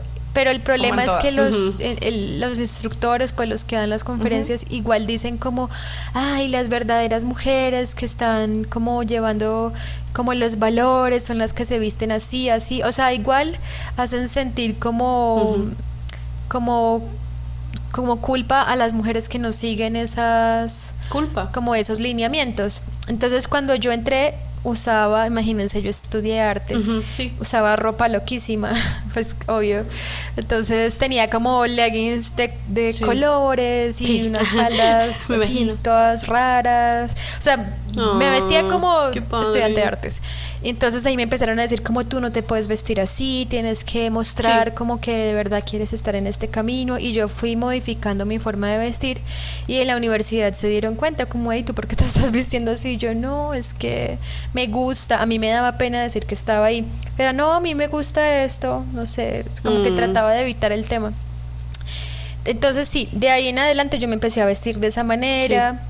Eh, luego, aparte de lo de la, de lo de la, ¿qué? De la ropa, también cuando tú estás con tu periodo, hay un montón de prohibiciones. Por ejemplo, bañarse. Eso es algo que es loquísimo porque ellos dicen que si uno se baña mientras tiene el periodo, se le van a dañar los ovarios, le van a salir tumores y no sé qué. Entonces, Ok. Sí, entonces se Científico. recomiendan a las mujeres que no se pueden bañar, sino solamente Ay, pasarse no. como un trapito húmedo y ya. Y sobre todo no lavarse el cabello. Entonces imagínense como Ay, el no. autoestima de las mujeres que quieren seguir. Obviamente, como les digo, no todas seguían eso, pero las que sí queríamos seguir como con esos lineamientos, nos sentíamos como, ay, qué cochina soy con este pelo sucio. Em, también en esos Sí. días... Pero los hombres, a los hombres no, porque como ellos no se lavaran eh, el pelo. no tenían el periodo, o sea, solamente Mm. con las mujeres era el problema, como, ay, es que ustedes eh, tienen como, están, están eliminando Mm. suciedad y toxinas y en ese momento son impuras. Entonces, la- el único descanso que Mm. tenían las ISIS era cuando tenían el periodo. Porque ahí no tenían que ni planchar, ni hacer el ritual, ni nada de esto. Pero, pero, eh, tu periodo, pues si eres ISIS, se vuelve como de dominio público, ¿sí? A mí delante de todo el mundo me decían, bueno, ¿cuándo le llega el periodo a usted? ¿Y cuánto le dura? ¿En qué día está? O sea, como que la privacidad y la intimidad, cero. Porque todo el mundo sabía, porque todo el mundo tenía que estar enterado qué Ay, día empezaba, qué día terminaba el periodo de cada ISIS. Y yo por un problema que tenía, me duraba muchísimos días, me duraba como 14 días, y ellos no me creían y me ponían como, mm, me decían que yo era una mentirosa, que era solamente por como por pereza mía, que yo no quería trabajar. O sea, había meses en que me duraba mucho por el Mm. problema que yo tenía y ese era un problema porque me juzgaban mucho, como que yo estaba intentando Sí. salirme de mis responsabilidades, por decir así. Entonces, eso, eso es muy complicado para las que son Sí. ISIS, eh, lo del periodo. Y la otra cosa que yo siento que es la peor parte que se llevan las mujeres en la secta, y es que el maestro decía que las parejas, eh, o sea, que la mujer es como el instrumento para que el hombre se autorrealice. O sea, que la, el papel de la mujer en esta vida es que su esposo logre un desarrollo espiritual y eso es a través de, del sexo, ¿sí? Entonces estaba muy mal visto cuando una mujer no quería transmutar con su esposo, o sea, no quería tener relaciones sexuales, porque significaba que supuestamente le estaba bloqueando ese camino espiritual al esposo. Y de hecho, a nosotros había un libro que era solamente como recomendaciones para las mujeres, donde nos decían que nosotras, o sea, como que nuestra misión en esta vida era esa, o sea, era que nuestro esposo pudiera eh, como hacer esos ejercicios de transmutación sexual. Entonces muchas mujeres son violadas dentro de la secta porque no, en- no se entiende lo que es el consentimiento, como porque dicen, ay, yo pues yo estoy con él porque pues Sí. porque él necesita, porque él tiene que hacer su trabajo, pero no porque ella de verdad quiera, porque ni siquiera es, es algo disfrutable, porque en, en las relaciones sí. sexuales dentro de la secta, como la idea es eh, como vocalizar, hacer oraciones, no importa el placer, o sea, el placer no existe y mucho menos el de las mujeres. Entonces dicen como no, no debe, o sea, como que no debe haber tanto placer, tanta pasión, deben apaciguarse.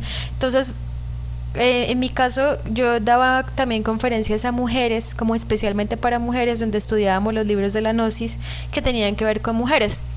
Y nosotras como intentando descifrar esto porque de verdad estábamos muy confundidas. Y un día eh, una de ellas me dijo, bueno, yo quiero preguntar algo. Normalmente las relaciones sexuales tienen que doler. Y yo le dije, pues se supone que no. Y ella me dijo, es que a mí me duele siempre. Y yo ya no sé si es que yo estoy enferma, mi esposo me ha dicho que yo estoy enferma, me ha mandado tomar medicina natural, pero no me curo. Y luego, hablando entre todas, nos dimos cuenta que nos dolía, era por eso, porque no queríamos hacerlo. Y por eso nos dolía. Y era un, un problema muy común.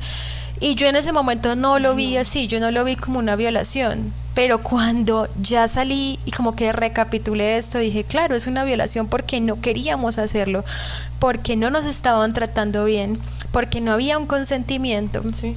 Y así fuera el esposo, es una violación. Y eso no lo entendíamos en ese momento, como que no nos cabía en la mente que eso fuera una violación. Pero es que ni siquiera No. tenían como, supongo que como las palabras para, de- para decirlo, o sea, y eso es tristemente lo que sucede muchas veces, o sea, mm, y es una de las cosas que, por ejemplo, Xochitl ha platicado, este, que es una de las sobrevivientes de la luz del mundo que habla de su experiencia, o sea, como ella no, no sabía que estaba viviendo un abuso, o sea, y, y porque te dicen por tanto tiempo que eso es lo que tienes que hacer y que ese es el único camino o a la salvación o a una bendición o lo que sea que te digan en cualquier secta donde estés, que es tu normalidad, es tu realidad, es lo que estás viviendo en ese momento y, y hasta que no das un paso hacia atrás te das cuenta de que esas cosas que estabas viviendo no debiste haberlas vivido y que son simplemente como un abuso hacia tu persona porque tu, hasta tu propio cuerpo está reaccionando negativamente al hecho. O sea y es una es una alerta que tu cuerpo te manda que te enseñan a ignorar. Y, y es muy feo es muy muy horrible. Y es una y te lo pregunté esto por, otra vez porque yo lo vi como algo muy importante de decir o sea de platicar de mencionar porque esas violencias, eh, y, y no hablamos de que los hombres dentro de las sectas no sufran, todos sufren dentro de las sectas, todos viven abusos, de un tipo u de otro. Pero las mujeres viven abusos específicamente que muchas veces tienen que ver con sus cuerpos, que muchas veces tienen que ver con su sexualidad, con la forma en la que, en, en- en- cosas tan íntimas, tan dolorosas Sí, y es, tan difíciles de es superar verdad que como dentro de esta secta sufre más violencia las mujeres. O sea, yo entiendo que para los hombres eh, he hablado con varios que se han retirado de ahí y que tienen un trauma muy grande con lo de la eyaculación, que no sé si, si vayan como a bajar este video de YouTube por Ajá, esto, pero... Pero ellos tienen como un trauma muy grande con eso, No, no, no, porque, claro, eso es algo como súper natural que suceda en, en el- en el organismo y como, como fallan tantas veces en ese propósito, luego quedan con un trauma sexual que necesita mucha terapia. Y eso es algo muy fuerte para ellos, pero las mujeres se llevan la peor parte. y ya les digo por qué. Y es porque está prohibido planificar, está prohibido incluso los preservativos. Entonces tú estás todo el tiempo vulnerable a un embarazo no deseado. Y las mujeres es como que tenemos que hacer supuestamente rituales ahí dentro de la secta para pedir que no nos manden un hijo, porque según la enseñanza de la doctrina, los hijos son karma o dharma. Entonces, si te llega un hijo, no es porque tu esposo haya eyaculado o no sé qué, es porque tú fuiste por ejemplo, porque tú tenías pensamientos impuros y tú hiciste que se escapara ese esperma que te embarazó. Muchas veces se le echa la culpa a la mujer. O porque era karma. No, sencillamente ese es su karma, tener seis, Sí, siete sí. hijos. Hay gente ahí que tiene siete hijos y es como, no, pues es que ese es su karma y punto. Yo hiciste algo malo En O otra vida incluso. Es como tú no lo recuerdas, pero seguro en otra vida hiciste algo malo, entonces por eso ahora Sí. tienes siete hijos. Y no porque no están planificando. o sea, es algo No por la culpa, perdón, no por la culpa de la Exacto, secta es que algo está muy mal visto porque supuestamente pues se supone que no van a eyacular, entonces no va a haber bebés y que supuestamente si están transmutando su energía y si viene un bebé dármico no simplemente se va a escapar un solo esperma y vas a quedar en embarazo de un bebé de luz y que si el hombre pierde pues como si eyacula entonces es un bebé kármico de hecho, una señora en España, gnóstica, Ciencia. pues de otra institución, pero igual gnóstica, mató a su bebé porque ella pensaba que era un hijo kármico porque había sido fruto de una eyaculación. Y ella ya estaba tan, como tan metida en eso, Ay, no. pobrecita, que ella en ese momento dijo, tengo que matarlo porque es un demonio. Y eso pasó en España, la señora está en la cárcel en este momento. No sé, al final como que la defensa iba a argumentar que ella estaba pues bajo el influjo pues de, de esta manipulación sectaria como para que por lo menos quedara en un hospital mental para que se recupere, pero no sé al fin qué pasó. Pero es algo que, que yo lo veo tan tan plausible en, en no, esta secta, o sea, como que puede repetirse tan fácil porque de verdad Sí. que tú te vas sintiendo en- como en una espiral de locura estando allá, como que todo todo está mal, el ego y, y te sientes como la peor persona del mundo todo el tiempo. Yo, por ejemplo, cuando me negaba a estar con mi esposo, él me decía, bueno, pues entonces sepa que usted está como estancando mi trabajo espiritual y que eso se lo va a cobrar el karma, o sea, me hacía sentir súper mal por no querer estar con él. Y pues yo no quería estar con él porque no me trataba bien, entonces obviamente uno no va a querer estar con una persona que, que lo trata mal, ¿cierto?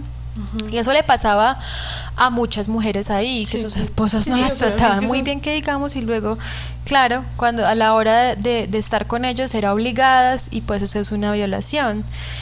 Y muchas, y yo, por ejemplo, mi miedo más grande, Sí. eh, por lo que yo más me negaba a estar con él, era yo no quería tener un bebé porque mi situación económica era terrible. Imagínense, yo tenía que, lo poquito que podía trabajar, porque yo nunca Sí.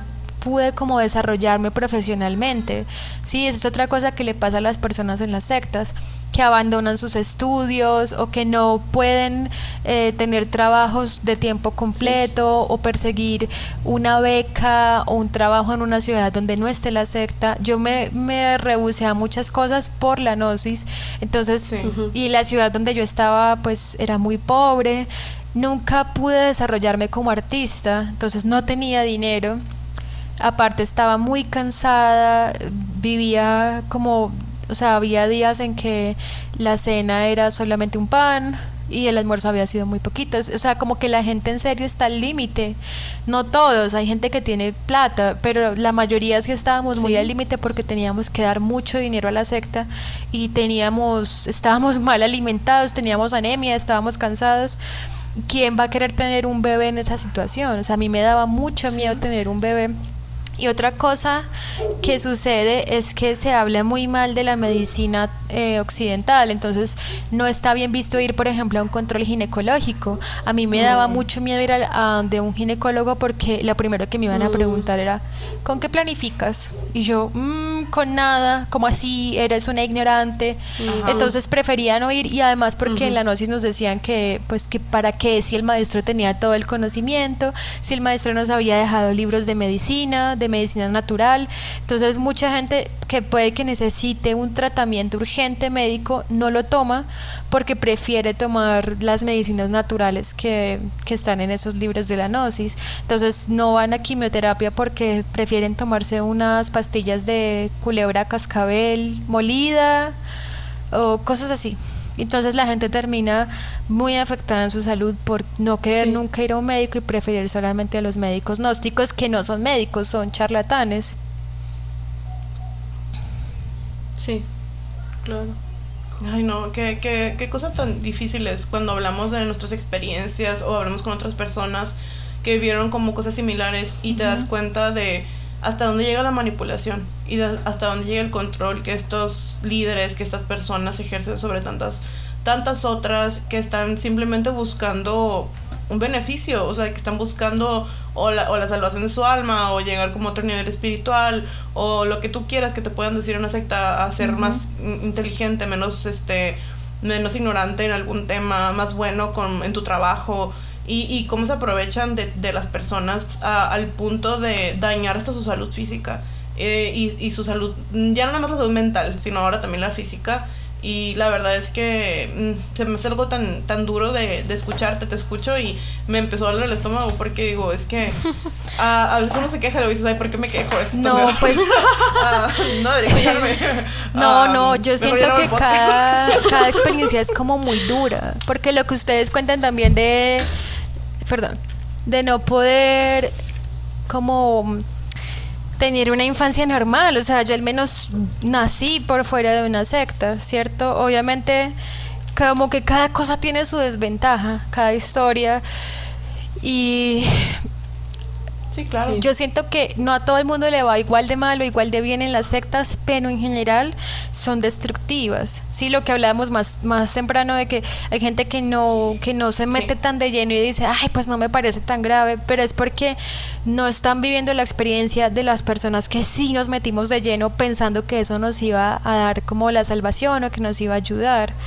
Entonces siento que que es importante escuchar a las personas que de verdad han sufrido y validarlas y es lo que lo que están haciendo ustedes y sí. qué más esperen yo tenía es que siempre que cuento esta historia las veces que la he contado siempre me quedan como cosas sin contar porque es que es algo tan Uf, están, son 10 años, son 10 años. Yo entré a los 18, salí a los 28, o sea, prácticamente todos mis 20 ahí. Bueno, pues vamos a pasar al final de esta historia, pero no lo menos importante, porque creo que es una de las partes más importantes, porque el podcast se llama Salió una secta. Ajá. Entonces, en este episodio, nos vamos a platicar un poquito en esta parte del episodio. ¿Cómo saliste tú? O sea, ¿cómo fue de, después de estar 10 años dentro de la secta? Nos platicaste. Este, ¿cómo fue para ti salir? ¿Cómo fue tu proceso? ¿Cómo decidiste salir después de estar tan involucrada en todas las actividades de, de la Gnosis? Eh, y pues platícanos un poquito tú, este, aquí te, te dejamos el micrófono.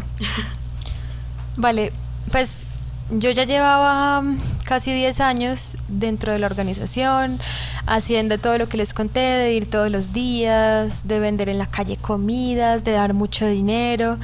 Y yo llegué a un punto en que decía, Dios, estoy muy agotada físicamente. O sea, físicamente claro. me sentía muy agotada y también mentalmente porque yo no veía ese cambio que supuestamente yo iba a tener cuando entré.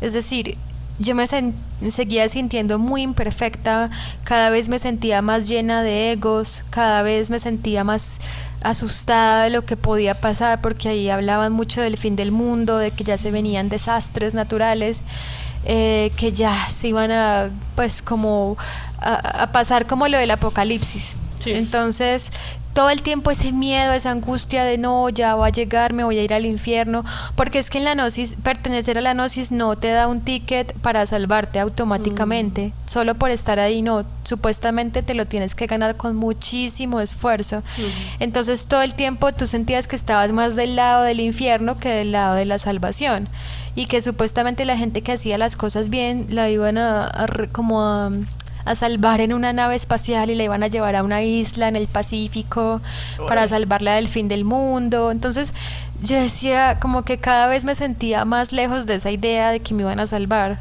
Sí. Y como que no estaba logrando lo que supuestamente quería y entré en depresión. Oh. Una depresión muy muy fuerte, o sea, fue como un mes sin poderme parar de la cama, casi no comía, eh, tenía anemia, estaba muy delgada, no dormía, o sea, como que, como les digo, con la depresión como que uno duerme pero no descansa, sí. no, ni siquiera puedes soñar porque es como cerrar los ojos y ya, así me sentía. Entonces, eh, en ese momento a mí me dijeron como, no, esos son ataques de, de egos, de demonios, porque tú eres claro. una ISIS, te están atacando. Entonces me hicieron como bañar con ruda, con un montón de plantas y no, no se me quitaba esa sensación. Y ya por fin, usted, ah, yo no les conté esta parte, cuando yo quería visitar a mi familia tenía que pedir permiso a los directivos, decirles como, bueno, te, quiero ir a ver a mis papás, a mis hermanas. Tenía que escribir una carta pidiendo permiso y me dejaban solamente estar como tres semanas. Entonces, listo, llegó el día de pedir esa, esa carta y llegué otra vez donde mi familia, pero yo estaba tan cansada que a mí algo me hizo clic, como yo no, y dije, no quiero volver. Y supuestamente yo cuando venía acá a la ciudad de mis papás tenía que asistir a la gnosis de esta ciudad, pero yo no asistía.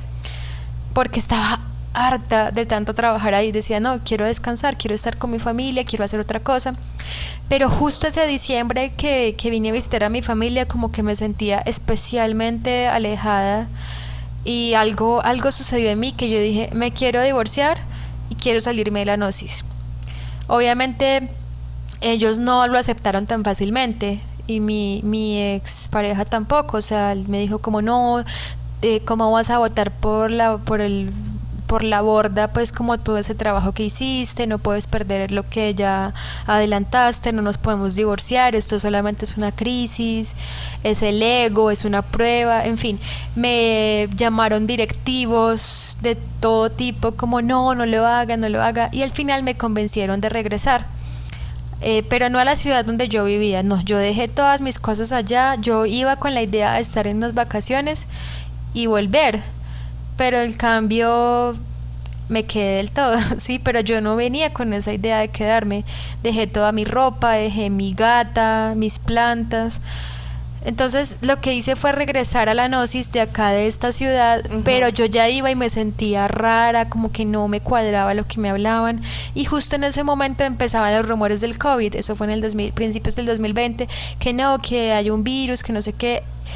Y como yo, yo seguía yendo, pero ya con cada vez menos entusiasmo, hasta que empezó la cuarentena.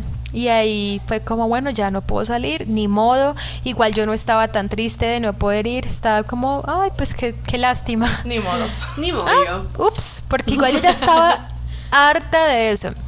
Entonces las conferencias las seguían dando por, por internet las reuniones, pues. Y entonces yo ponía en silencio, la, me metía la llamada de esa mm. cosa, videollamada, la ponía en silencio y me iba a hacer otra cosa. Y cuando pasaba una hora decía, ay, gracias, bueno, bendiciones hermanos, hasta luego. Pero yo ya no estaba escuchando las conferencias. Mm cada vez que interactuaba más de nuevo con mi familia y recordaba lo que era divertirme, porque yo me había dejado de divertir hace mucho, entonces eh, empecé como, ay, preparemos esta comida diferente, veamos esta película. Yo no podía ver películas, tenía prohibido ver películas, tenía prohibido escuchar música que no fuera música clásica, no podía comer cerdo. Entonces como que cuando empecé a ver películas, a reírme de una película, o sea, como que decir, ¿qué importa si veo una serie que me hace reír? Eso no es pecado. Como que me empecé a dar cuenta de todas las cosas que me había estado perdiendo, de que no tenía que estar todos los días ahí metida, sino que podía de verdad disfrutar como de hacer cosas con mi familia. Cada vez más se me hacía más fácil soltarlo.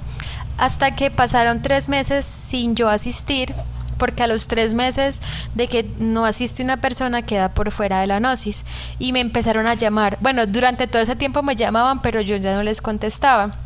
Ya a los tres meses me llamaron muchísimo, como esta es tu última oportunidad, me escribían por WhatsApp, mira, vuelve, ya no puedes volver si no vienes hoy. Y yo dije, ah, perfecto.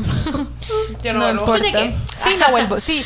Y yo decía, yo pensaba como, en ese momento todavía no entendía que era una secta, simplemente estaba muy cansada y yo sentía que le había fallado a la gnosis, pero igual estaba harta y sentía como tal vez yo no soy lo suficientemente capaz y valiente para estar en este camino, soy muy cobarde, soy muy floja, me echaba la culpa a mí, pero entonces yo decía, no importa, igual estando allá me iba a ir al infierno porque había dejado un trapo con una mancha, entonces mejor me salgo y ya, o sea, igual voy a ir al mismo infierno, ¿qué, ¿qué, más da? O sea, como que entré como en ese estado de, ¿qué importa?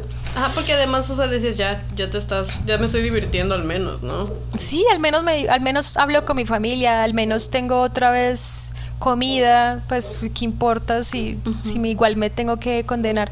Entonces al principio yo todavía creía que los maestros eran iluminados, que ellos me protegían, todavía les oraba, les rezaba, les pedía, como que todavía me sentía como que yo era la que había fallado. Sí fue un proceso largo, más o menos de seis meses, casi un año, de entender por completo que era una secta. Y una de las cosas que me ayudó fue escuchar eh, historias de otras sectas. Mm. Empecé escuchando como en documentales, luego encontré el podcast de ustedes, como en, el, 2021 lo encontré eh, y me gustó mucho. Entonces yo dije como, ah, claro, estuve en una secta, porque si esto es lo que se parece, como que yo sabía, ay, bueno, no es el mismo maestro, no es la misma doctrina, pero veía como los patrones que se repetían y ahí ya como que asimilé que sí era una secta y empecé el proceso de, de, investigar sobre mi propia secta, darme cuenta que los maestros no tenían esa vida de santos que decían, que en mm. realidad era como un señor muy normal, alcohólico, mm. mentiroso, mujeriego,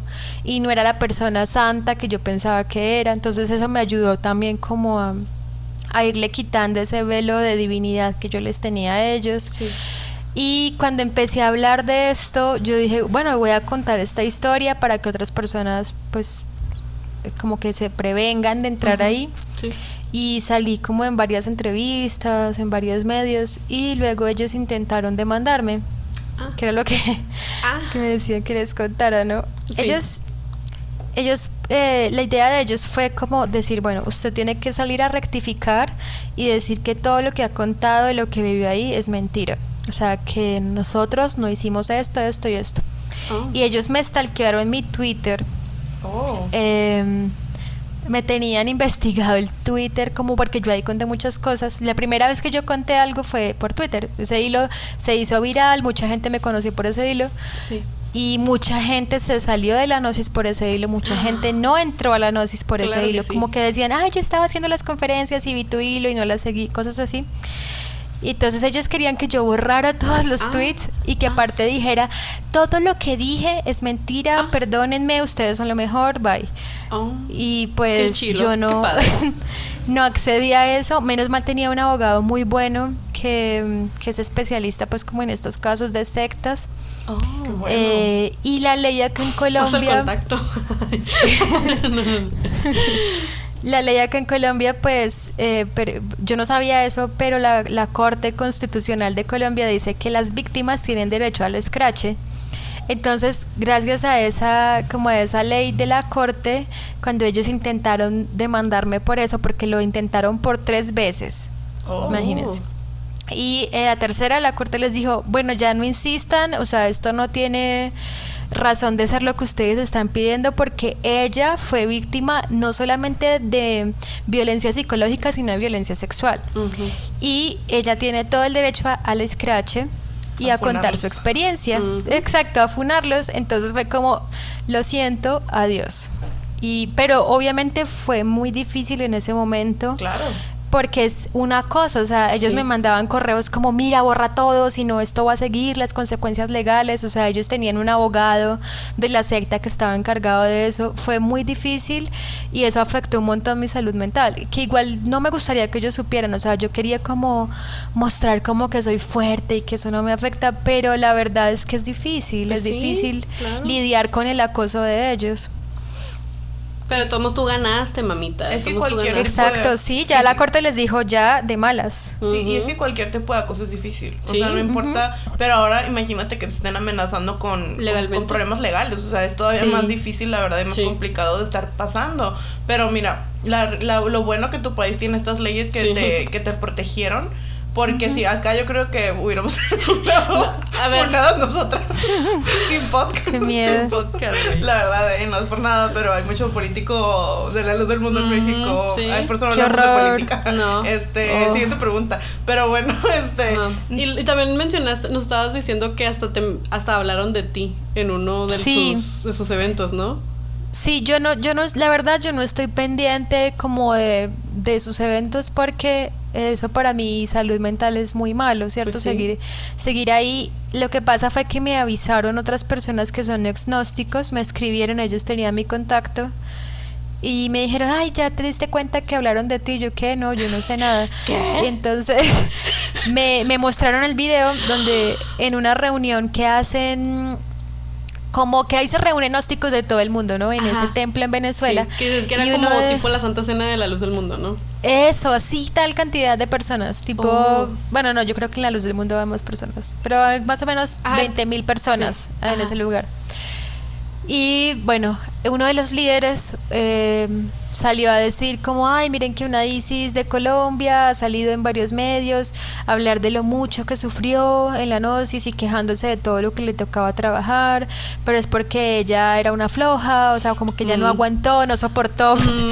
eh, la gnosis y, y que mm, pues que él solo lo hacía por como por quejarse, que eso estaba mal, pero que las personas que seguían ahí sí eran valientes y que sí Mm. eran capaces, que no como esa que se quejaba, o sea, como les quiso decir, perdón, les quiso decir a los demás que, que ellos estaban bien por seguir Sí. y que yo era como una persona mala por quejarme de tener que trabajar tanto si yo sabía lo que me iba a enfrentar, o sea, como que según él, yo tenía que saber que al entrar ahí tenía que someterme a esos trabajos y que tenía que aceptarlo. Sí, sí, sí. Esa es tu culpa. Ajá. Como siempre, Es mi sí. Nunca Vamos es a volver que- al modelo. Ajá. Nunca es culpa del líder o del grupo, siempre es culpa de la persona. O sea, como que te friegas, este, mm, mugre floja. Ajá, así. Sí, que yo tenía que aguantarme eso sin, sin chistar. Y es que una de las cosas que enseñan ahí es que hay que callar el sufrimiento. Ah. O sea, que, que si te está pasando algo, si te está maltratando tu esposo, es una prueba y Sí. ya, y que tienes que quedarte callada y no contarle a nadie,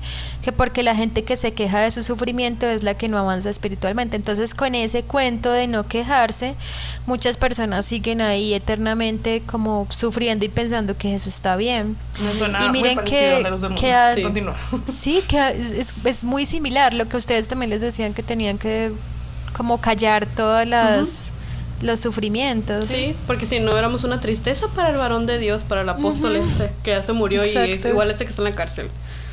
Eh, sí, es, es, es con mucha manipulación, es mucha control emocional. Eh, y es muy feo porque, como decía anteriormente, o sea, te hacen ver la la- las red flags, las banderas rojitas, las hacen ver como rositas. Así como de que, o sea, sí está como de un color fuerte, pero es que es para yo saber que estoy, que, va, que voy bien. O sea, es para saber yo que voy por el buen camino. Mira, esta, esta banderita es, me está mostrando el camino. O sea, les, les cambian como el, el significado al dolor, a, al- a la incomodidad, al sufrimiento. Y es muy feo, o sea, cuando, porque en las sectas pasa esto, te crean un nuevo, un nuevo mapa de tu realidad. Y es muy feo saber que te están manipulando tanto tu realidad, o sea, que te, te, te desconectan totalmente de, de lo que tú sientes, de la intuición, de lo normal que uno como que va desarrollando con el, o sea, normalmente como humano, pues. Y te dejan como tan desbalanceado, siento, ¿no?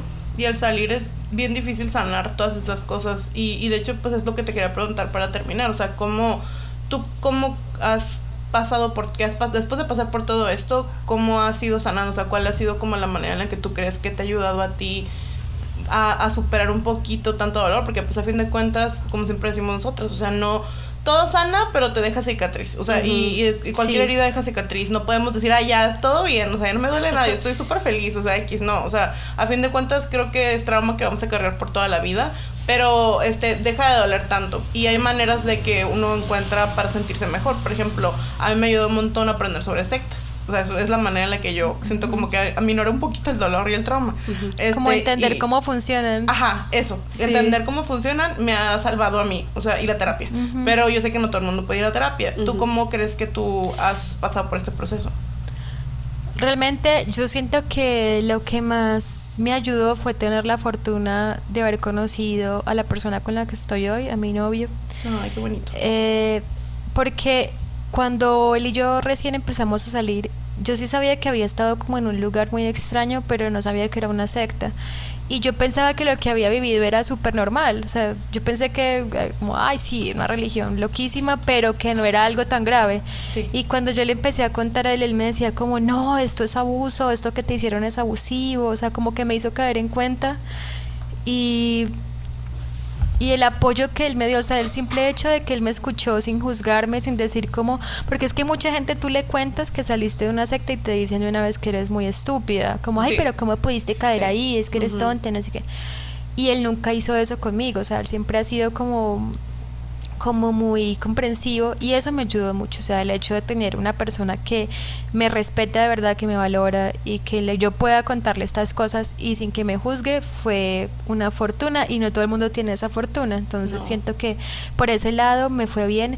Con mi familia, hay gente que se, que se pega mucho como de su familia, en mi caso no fue tan así, o sea, sí me sirvió como volver donde ellos, pero también tenían actitudes muy revictimizantes, es la verdad y eso se los he dicho a ellos porque muchas veces sí me decían como, ay, pues quién la mandó a irse, como que no aceptaban eh, que yo también caí ahí porque estaba en un momento vulnerable, ¿cierto? y en este momento cuando regresé, casi que dijeron que era mi responsabilidad por haber entrado ahí, ¿sí? Entonces, no, han sido, no fueron como tan comprensivos como, como yo esperaba. Entonces, yo encontré como ese apoyo por otro lado.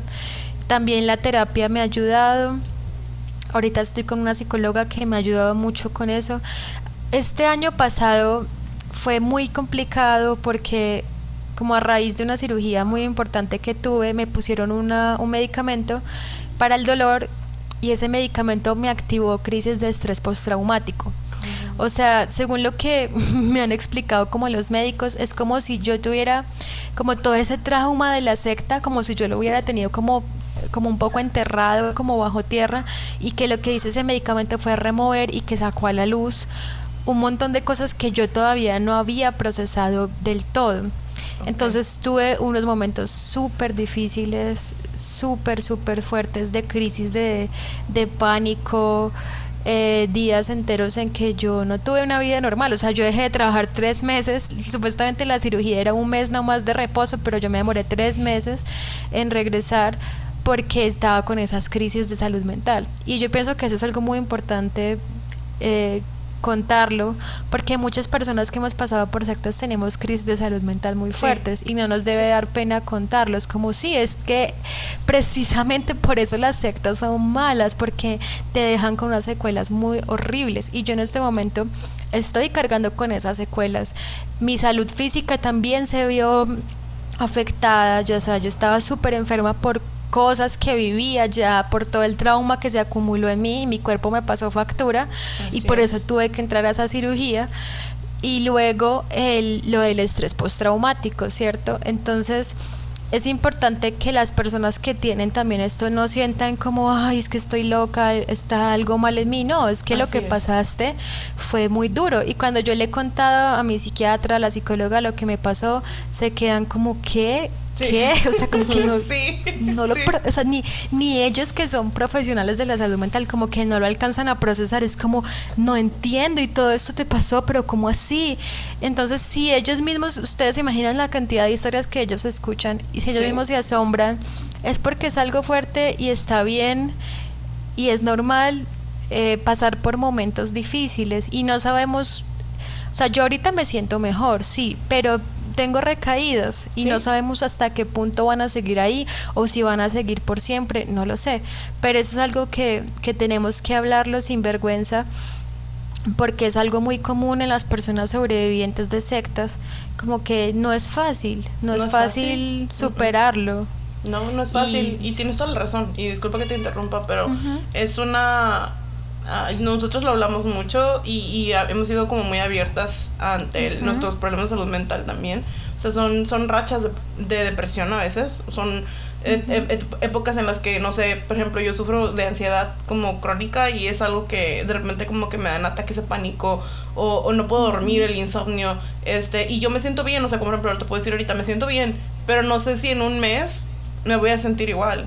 o sea, no, sé si, si voy a mantener esta como estabilidad, como que es muy como que fluctúa mucho, porque tengo, hay mucho trauma que todavía, como dices, se tiene que trabajar.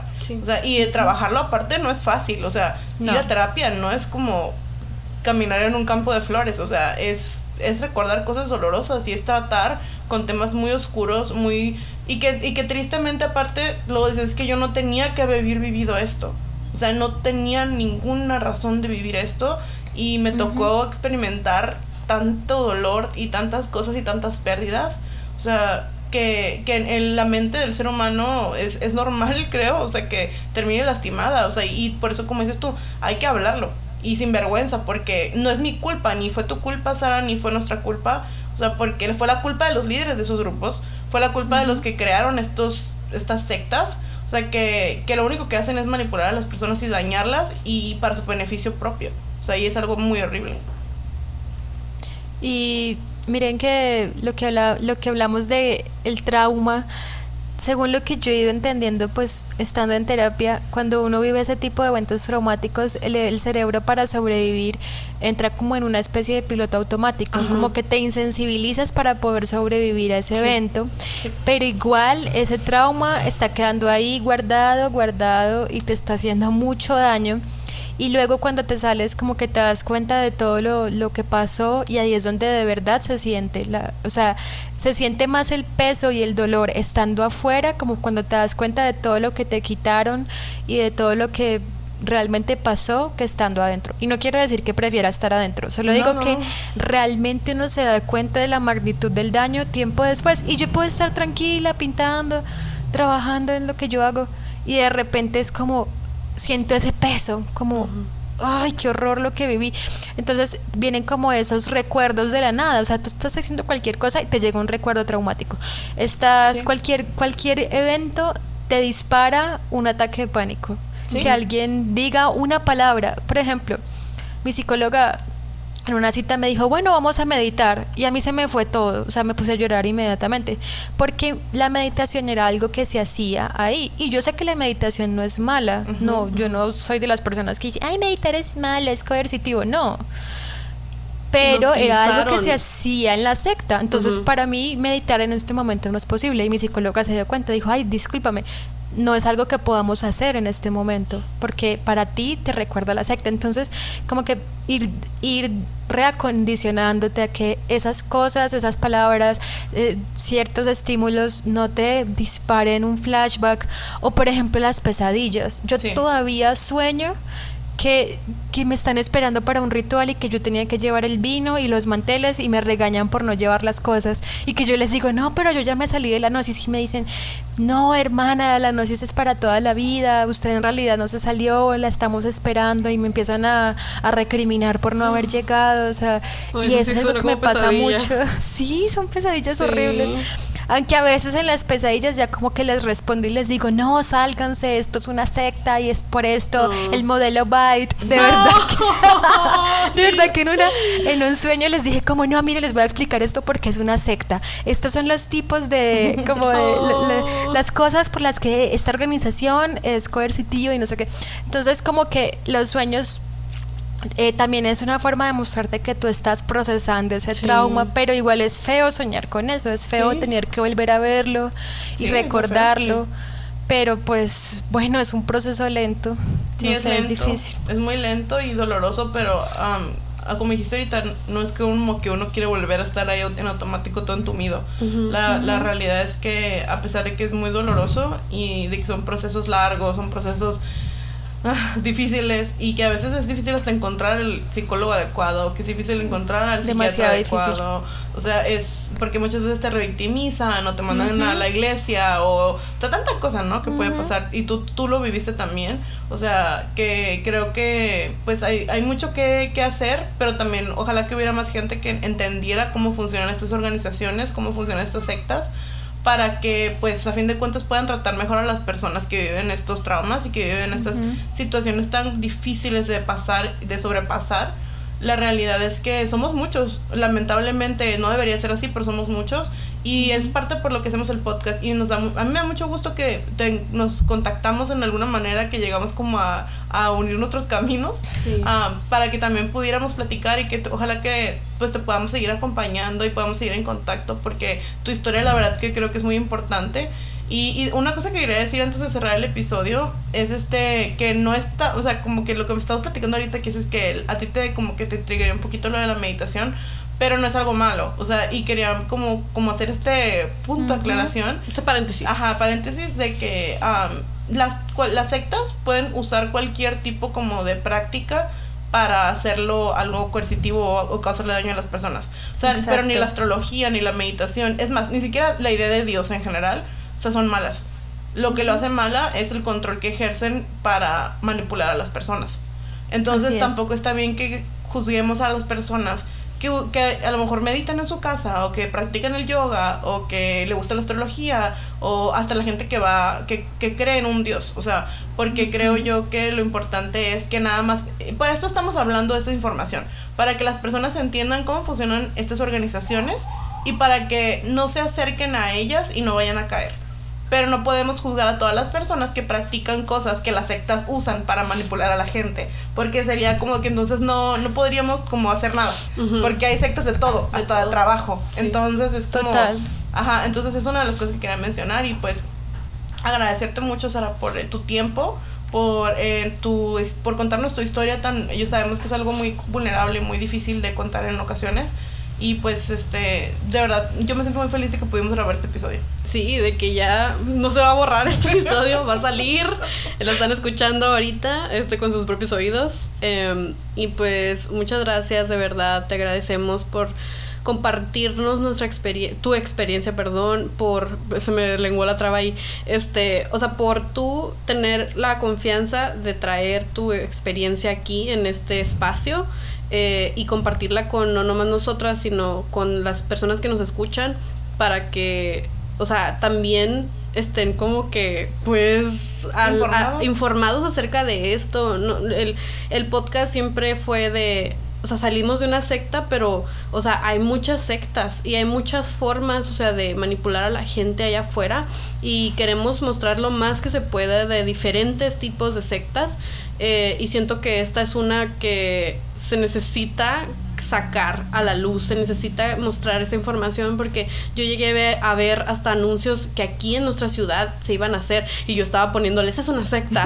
y me borraban mis, mis comentarios, o sea, y, Muy y yo bien. seguía y yo seguía, yo seguía poniéndoles, o sea, cada cierto tiempo les ponía comentarios porque yo decía, es que no, es que no no es justo, no es justo de verdad, No. o sea, que la gente pase por este tipo de cosas que podemos escuchar contigo, o sea, no es no es justo, de verdad. O sea, me, me, me hierve la sangre cada que escucho este, este tipo de cosas. Eh, esperemos que estés mejor y que este proceso de sanación eh, sea, pues, corto, esperemos. esperemos, pero sabemos que es toda una vida, pero ya sabes que aquí estamos Sí, para ti. fácil. Cualquier cosa. Y ya saben, amistades, eh, para terminar este episodio, no sé si quieres agregar algo antes. Eh, bueno, simplemente agradecerles porque pues estaba esperando hace mucho tiempo este momento y para mí es como un honor poder grabar este episodio con ustedes y que por fin lo podamos sacar a la luz. Sí. También decirle a todas las personas que, que están pasando por algo así que sí, es doloroso, pero vale la pena la libertad. Que procesar el trauma es algo como demasiado difícil, pero vale la pena. Porque puede que nos hayan quitado muchas cosas, muchos años de vida, oportunidades, pero lo importante es que tenemos este presente para nosotras. O sea, eso es lo valioso. Es como decir, bueno, está bien, sí, perdí muchas cosas. No debí pasar por eso, porque yo no soy de las que cree, ay, todo pasa por algo, tenía que aprender eso. No, o sea, yo hubiera preferido pasar mis 20 como haciendo otra cosa, ¿sí? Sí. Pero bueno, ya pasó. Y lo importante es que hoy, ahorita estamos por fuera de una secta, eso es lo más importante, que podamos crear nuevas memorias, como recuerdos positivos, que más adelante podamos decir, bueno, sí, pasé por esto traumático, pero también creé este recuerdo lindo, conocí personas nuevas que, que igual me quieren, y entonces eso es lo más importante. Y ya, no, no más porque ya está muy largo, gracias. Ah, bueno, y ay, perdón, un disclaimer. No, no, dime. si de pronto escuchan este episodio y quieren como, ay, yo tengo un familiar en la nodosis, en este momento quisiera, pero en este momento no les puedo responder. O sea, me ha escrito muchas personas en estos meses como para que las ayude con, ay, que tengo un familiar, mi, mi novia que entró a la gnosis, ayúdame, háblale. En este momento no puedo, tal vez más adelante, pero por mi salud mental decidí que en este momento no tengo la energía para eso, entonces espero que entiendan eh, que me haría daño en este momento hacerlo en un momento tuve la energía, en este momento no la tengo, entonces como perdón si de pronto al final de este episodio tenían la idea de, ay, la voy a buscar y le voy a contar mi caso y quiero pedirle asesoría, lo siento, pero en este momento me queda muy difícil. Entonces, ese sería como el último disclaimer que quería hacer. Y es totalmente válido. Es totalmente válido. Y si buscan ayuda, a lo mejor pueden escuchar aquí el podcast o buscar como información en algún otro lado. Este, para que pues digo, nosotros no somos expertos en el tema, pero pues a lo mejor podemos ahí mandarles, contestarles algún mensajito si quieren. Este, pero pues bueno, mi hermana va a terminar el episodio. Sí, más que nada de eso, lo que quería decir, y ya lo hemos dicho antes nosotras, por ejemplo, de que nosotras estamos, hacemos este podcast, informamos y tratamos de sacar esos temas a la luz, pero mientras que literal estamos en llamas. Ay, bueno, no literal, pero, o sea, literal estamos pasando por estas, estos procesos de duelo, estamos sanando, estamos tratando de salir adelante y es, y es difícil, es un, es un camino muy difícil y agradecemos que entiendan que a veces no estamos bien, o sea, así como nosotras, también Sara, o sea, está pasando por este proceso y, y es complicado y pues de todos modos te agradecemos mucho tu, tu, tú que nos cuentes esto es súper valioso. Eh, ayuda un montón. Estoy segura que esto le va a ayudar a mucha gente. Es, de verdad estoy segura y te queremos agradecer muchísimo. Te mandamos muchos abrazos, muchos besos y muchos, muchos, Gracias a ustedes. y nada, amistades, em, espero que les haya gustado este episodio. Eh, que le dejen un comentario de que si no conocían la, la, la, la gnosis, eh, nos dejen si la conocían o no. Y que nos dejen un like, este, compartan este episodio para que más gente sepa acerca de este tema. Y nada, ya entendimos que la Gnosis es una secta. Espero que sí. Sí. Hasta la próxima. Bye.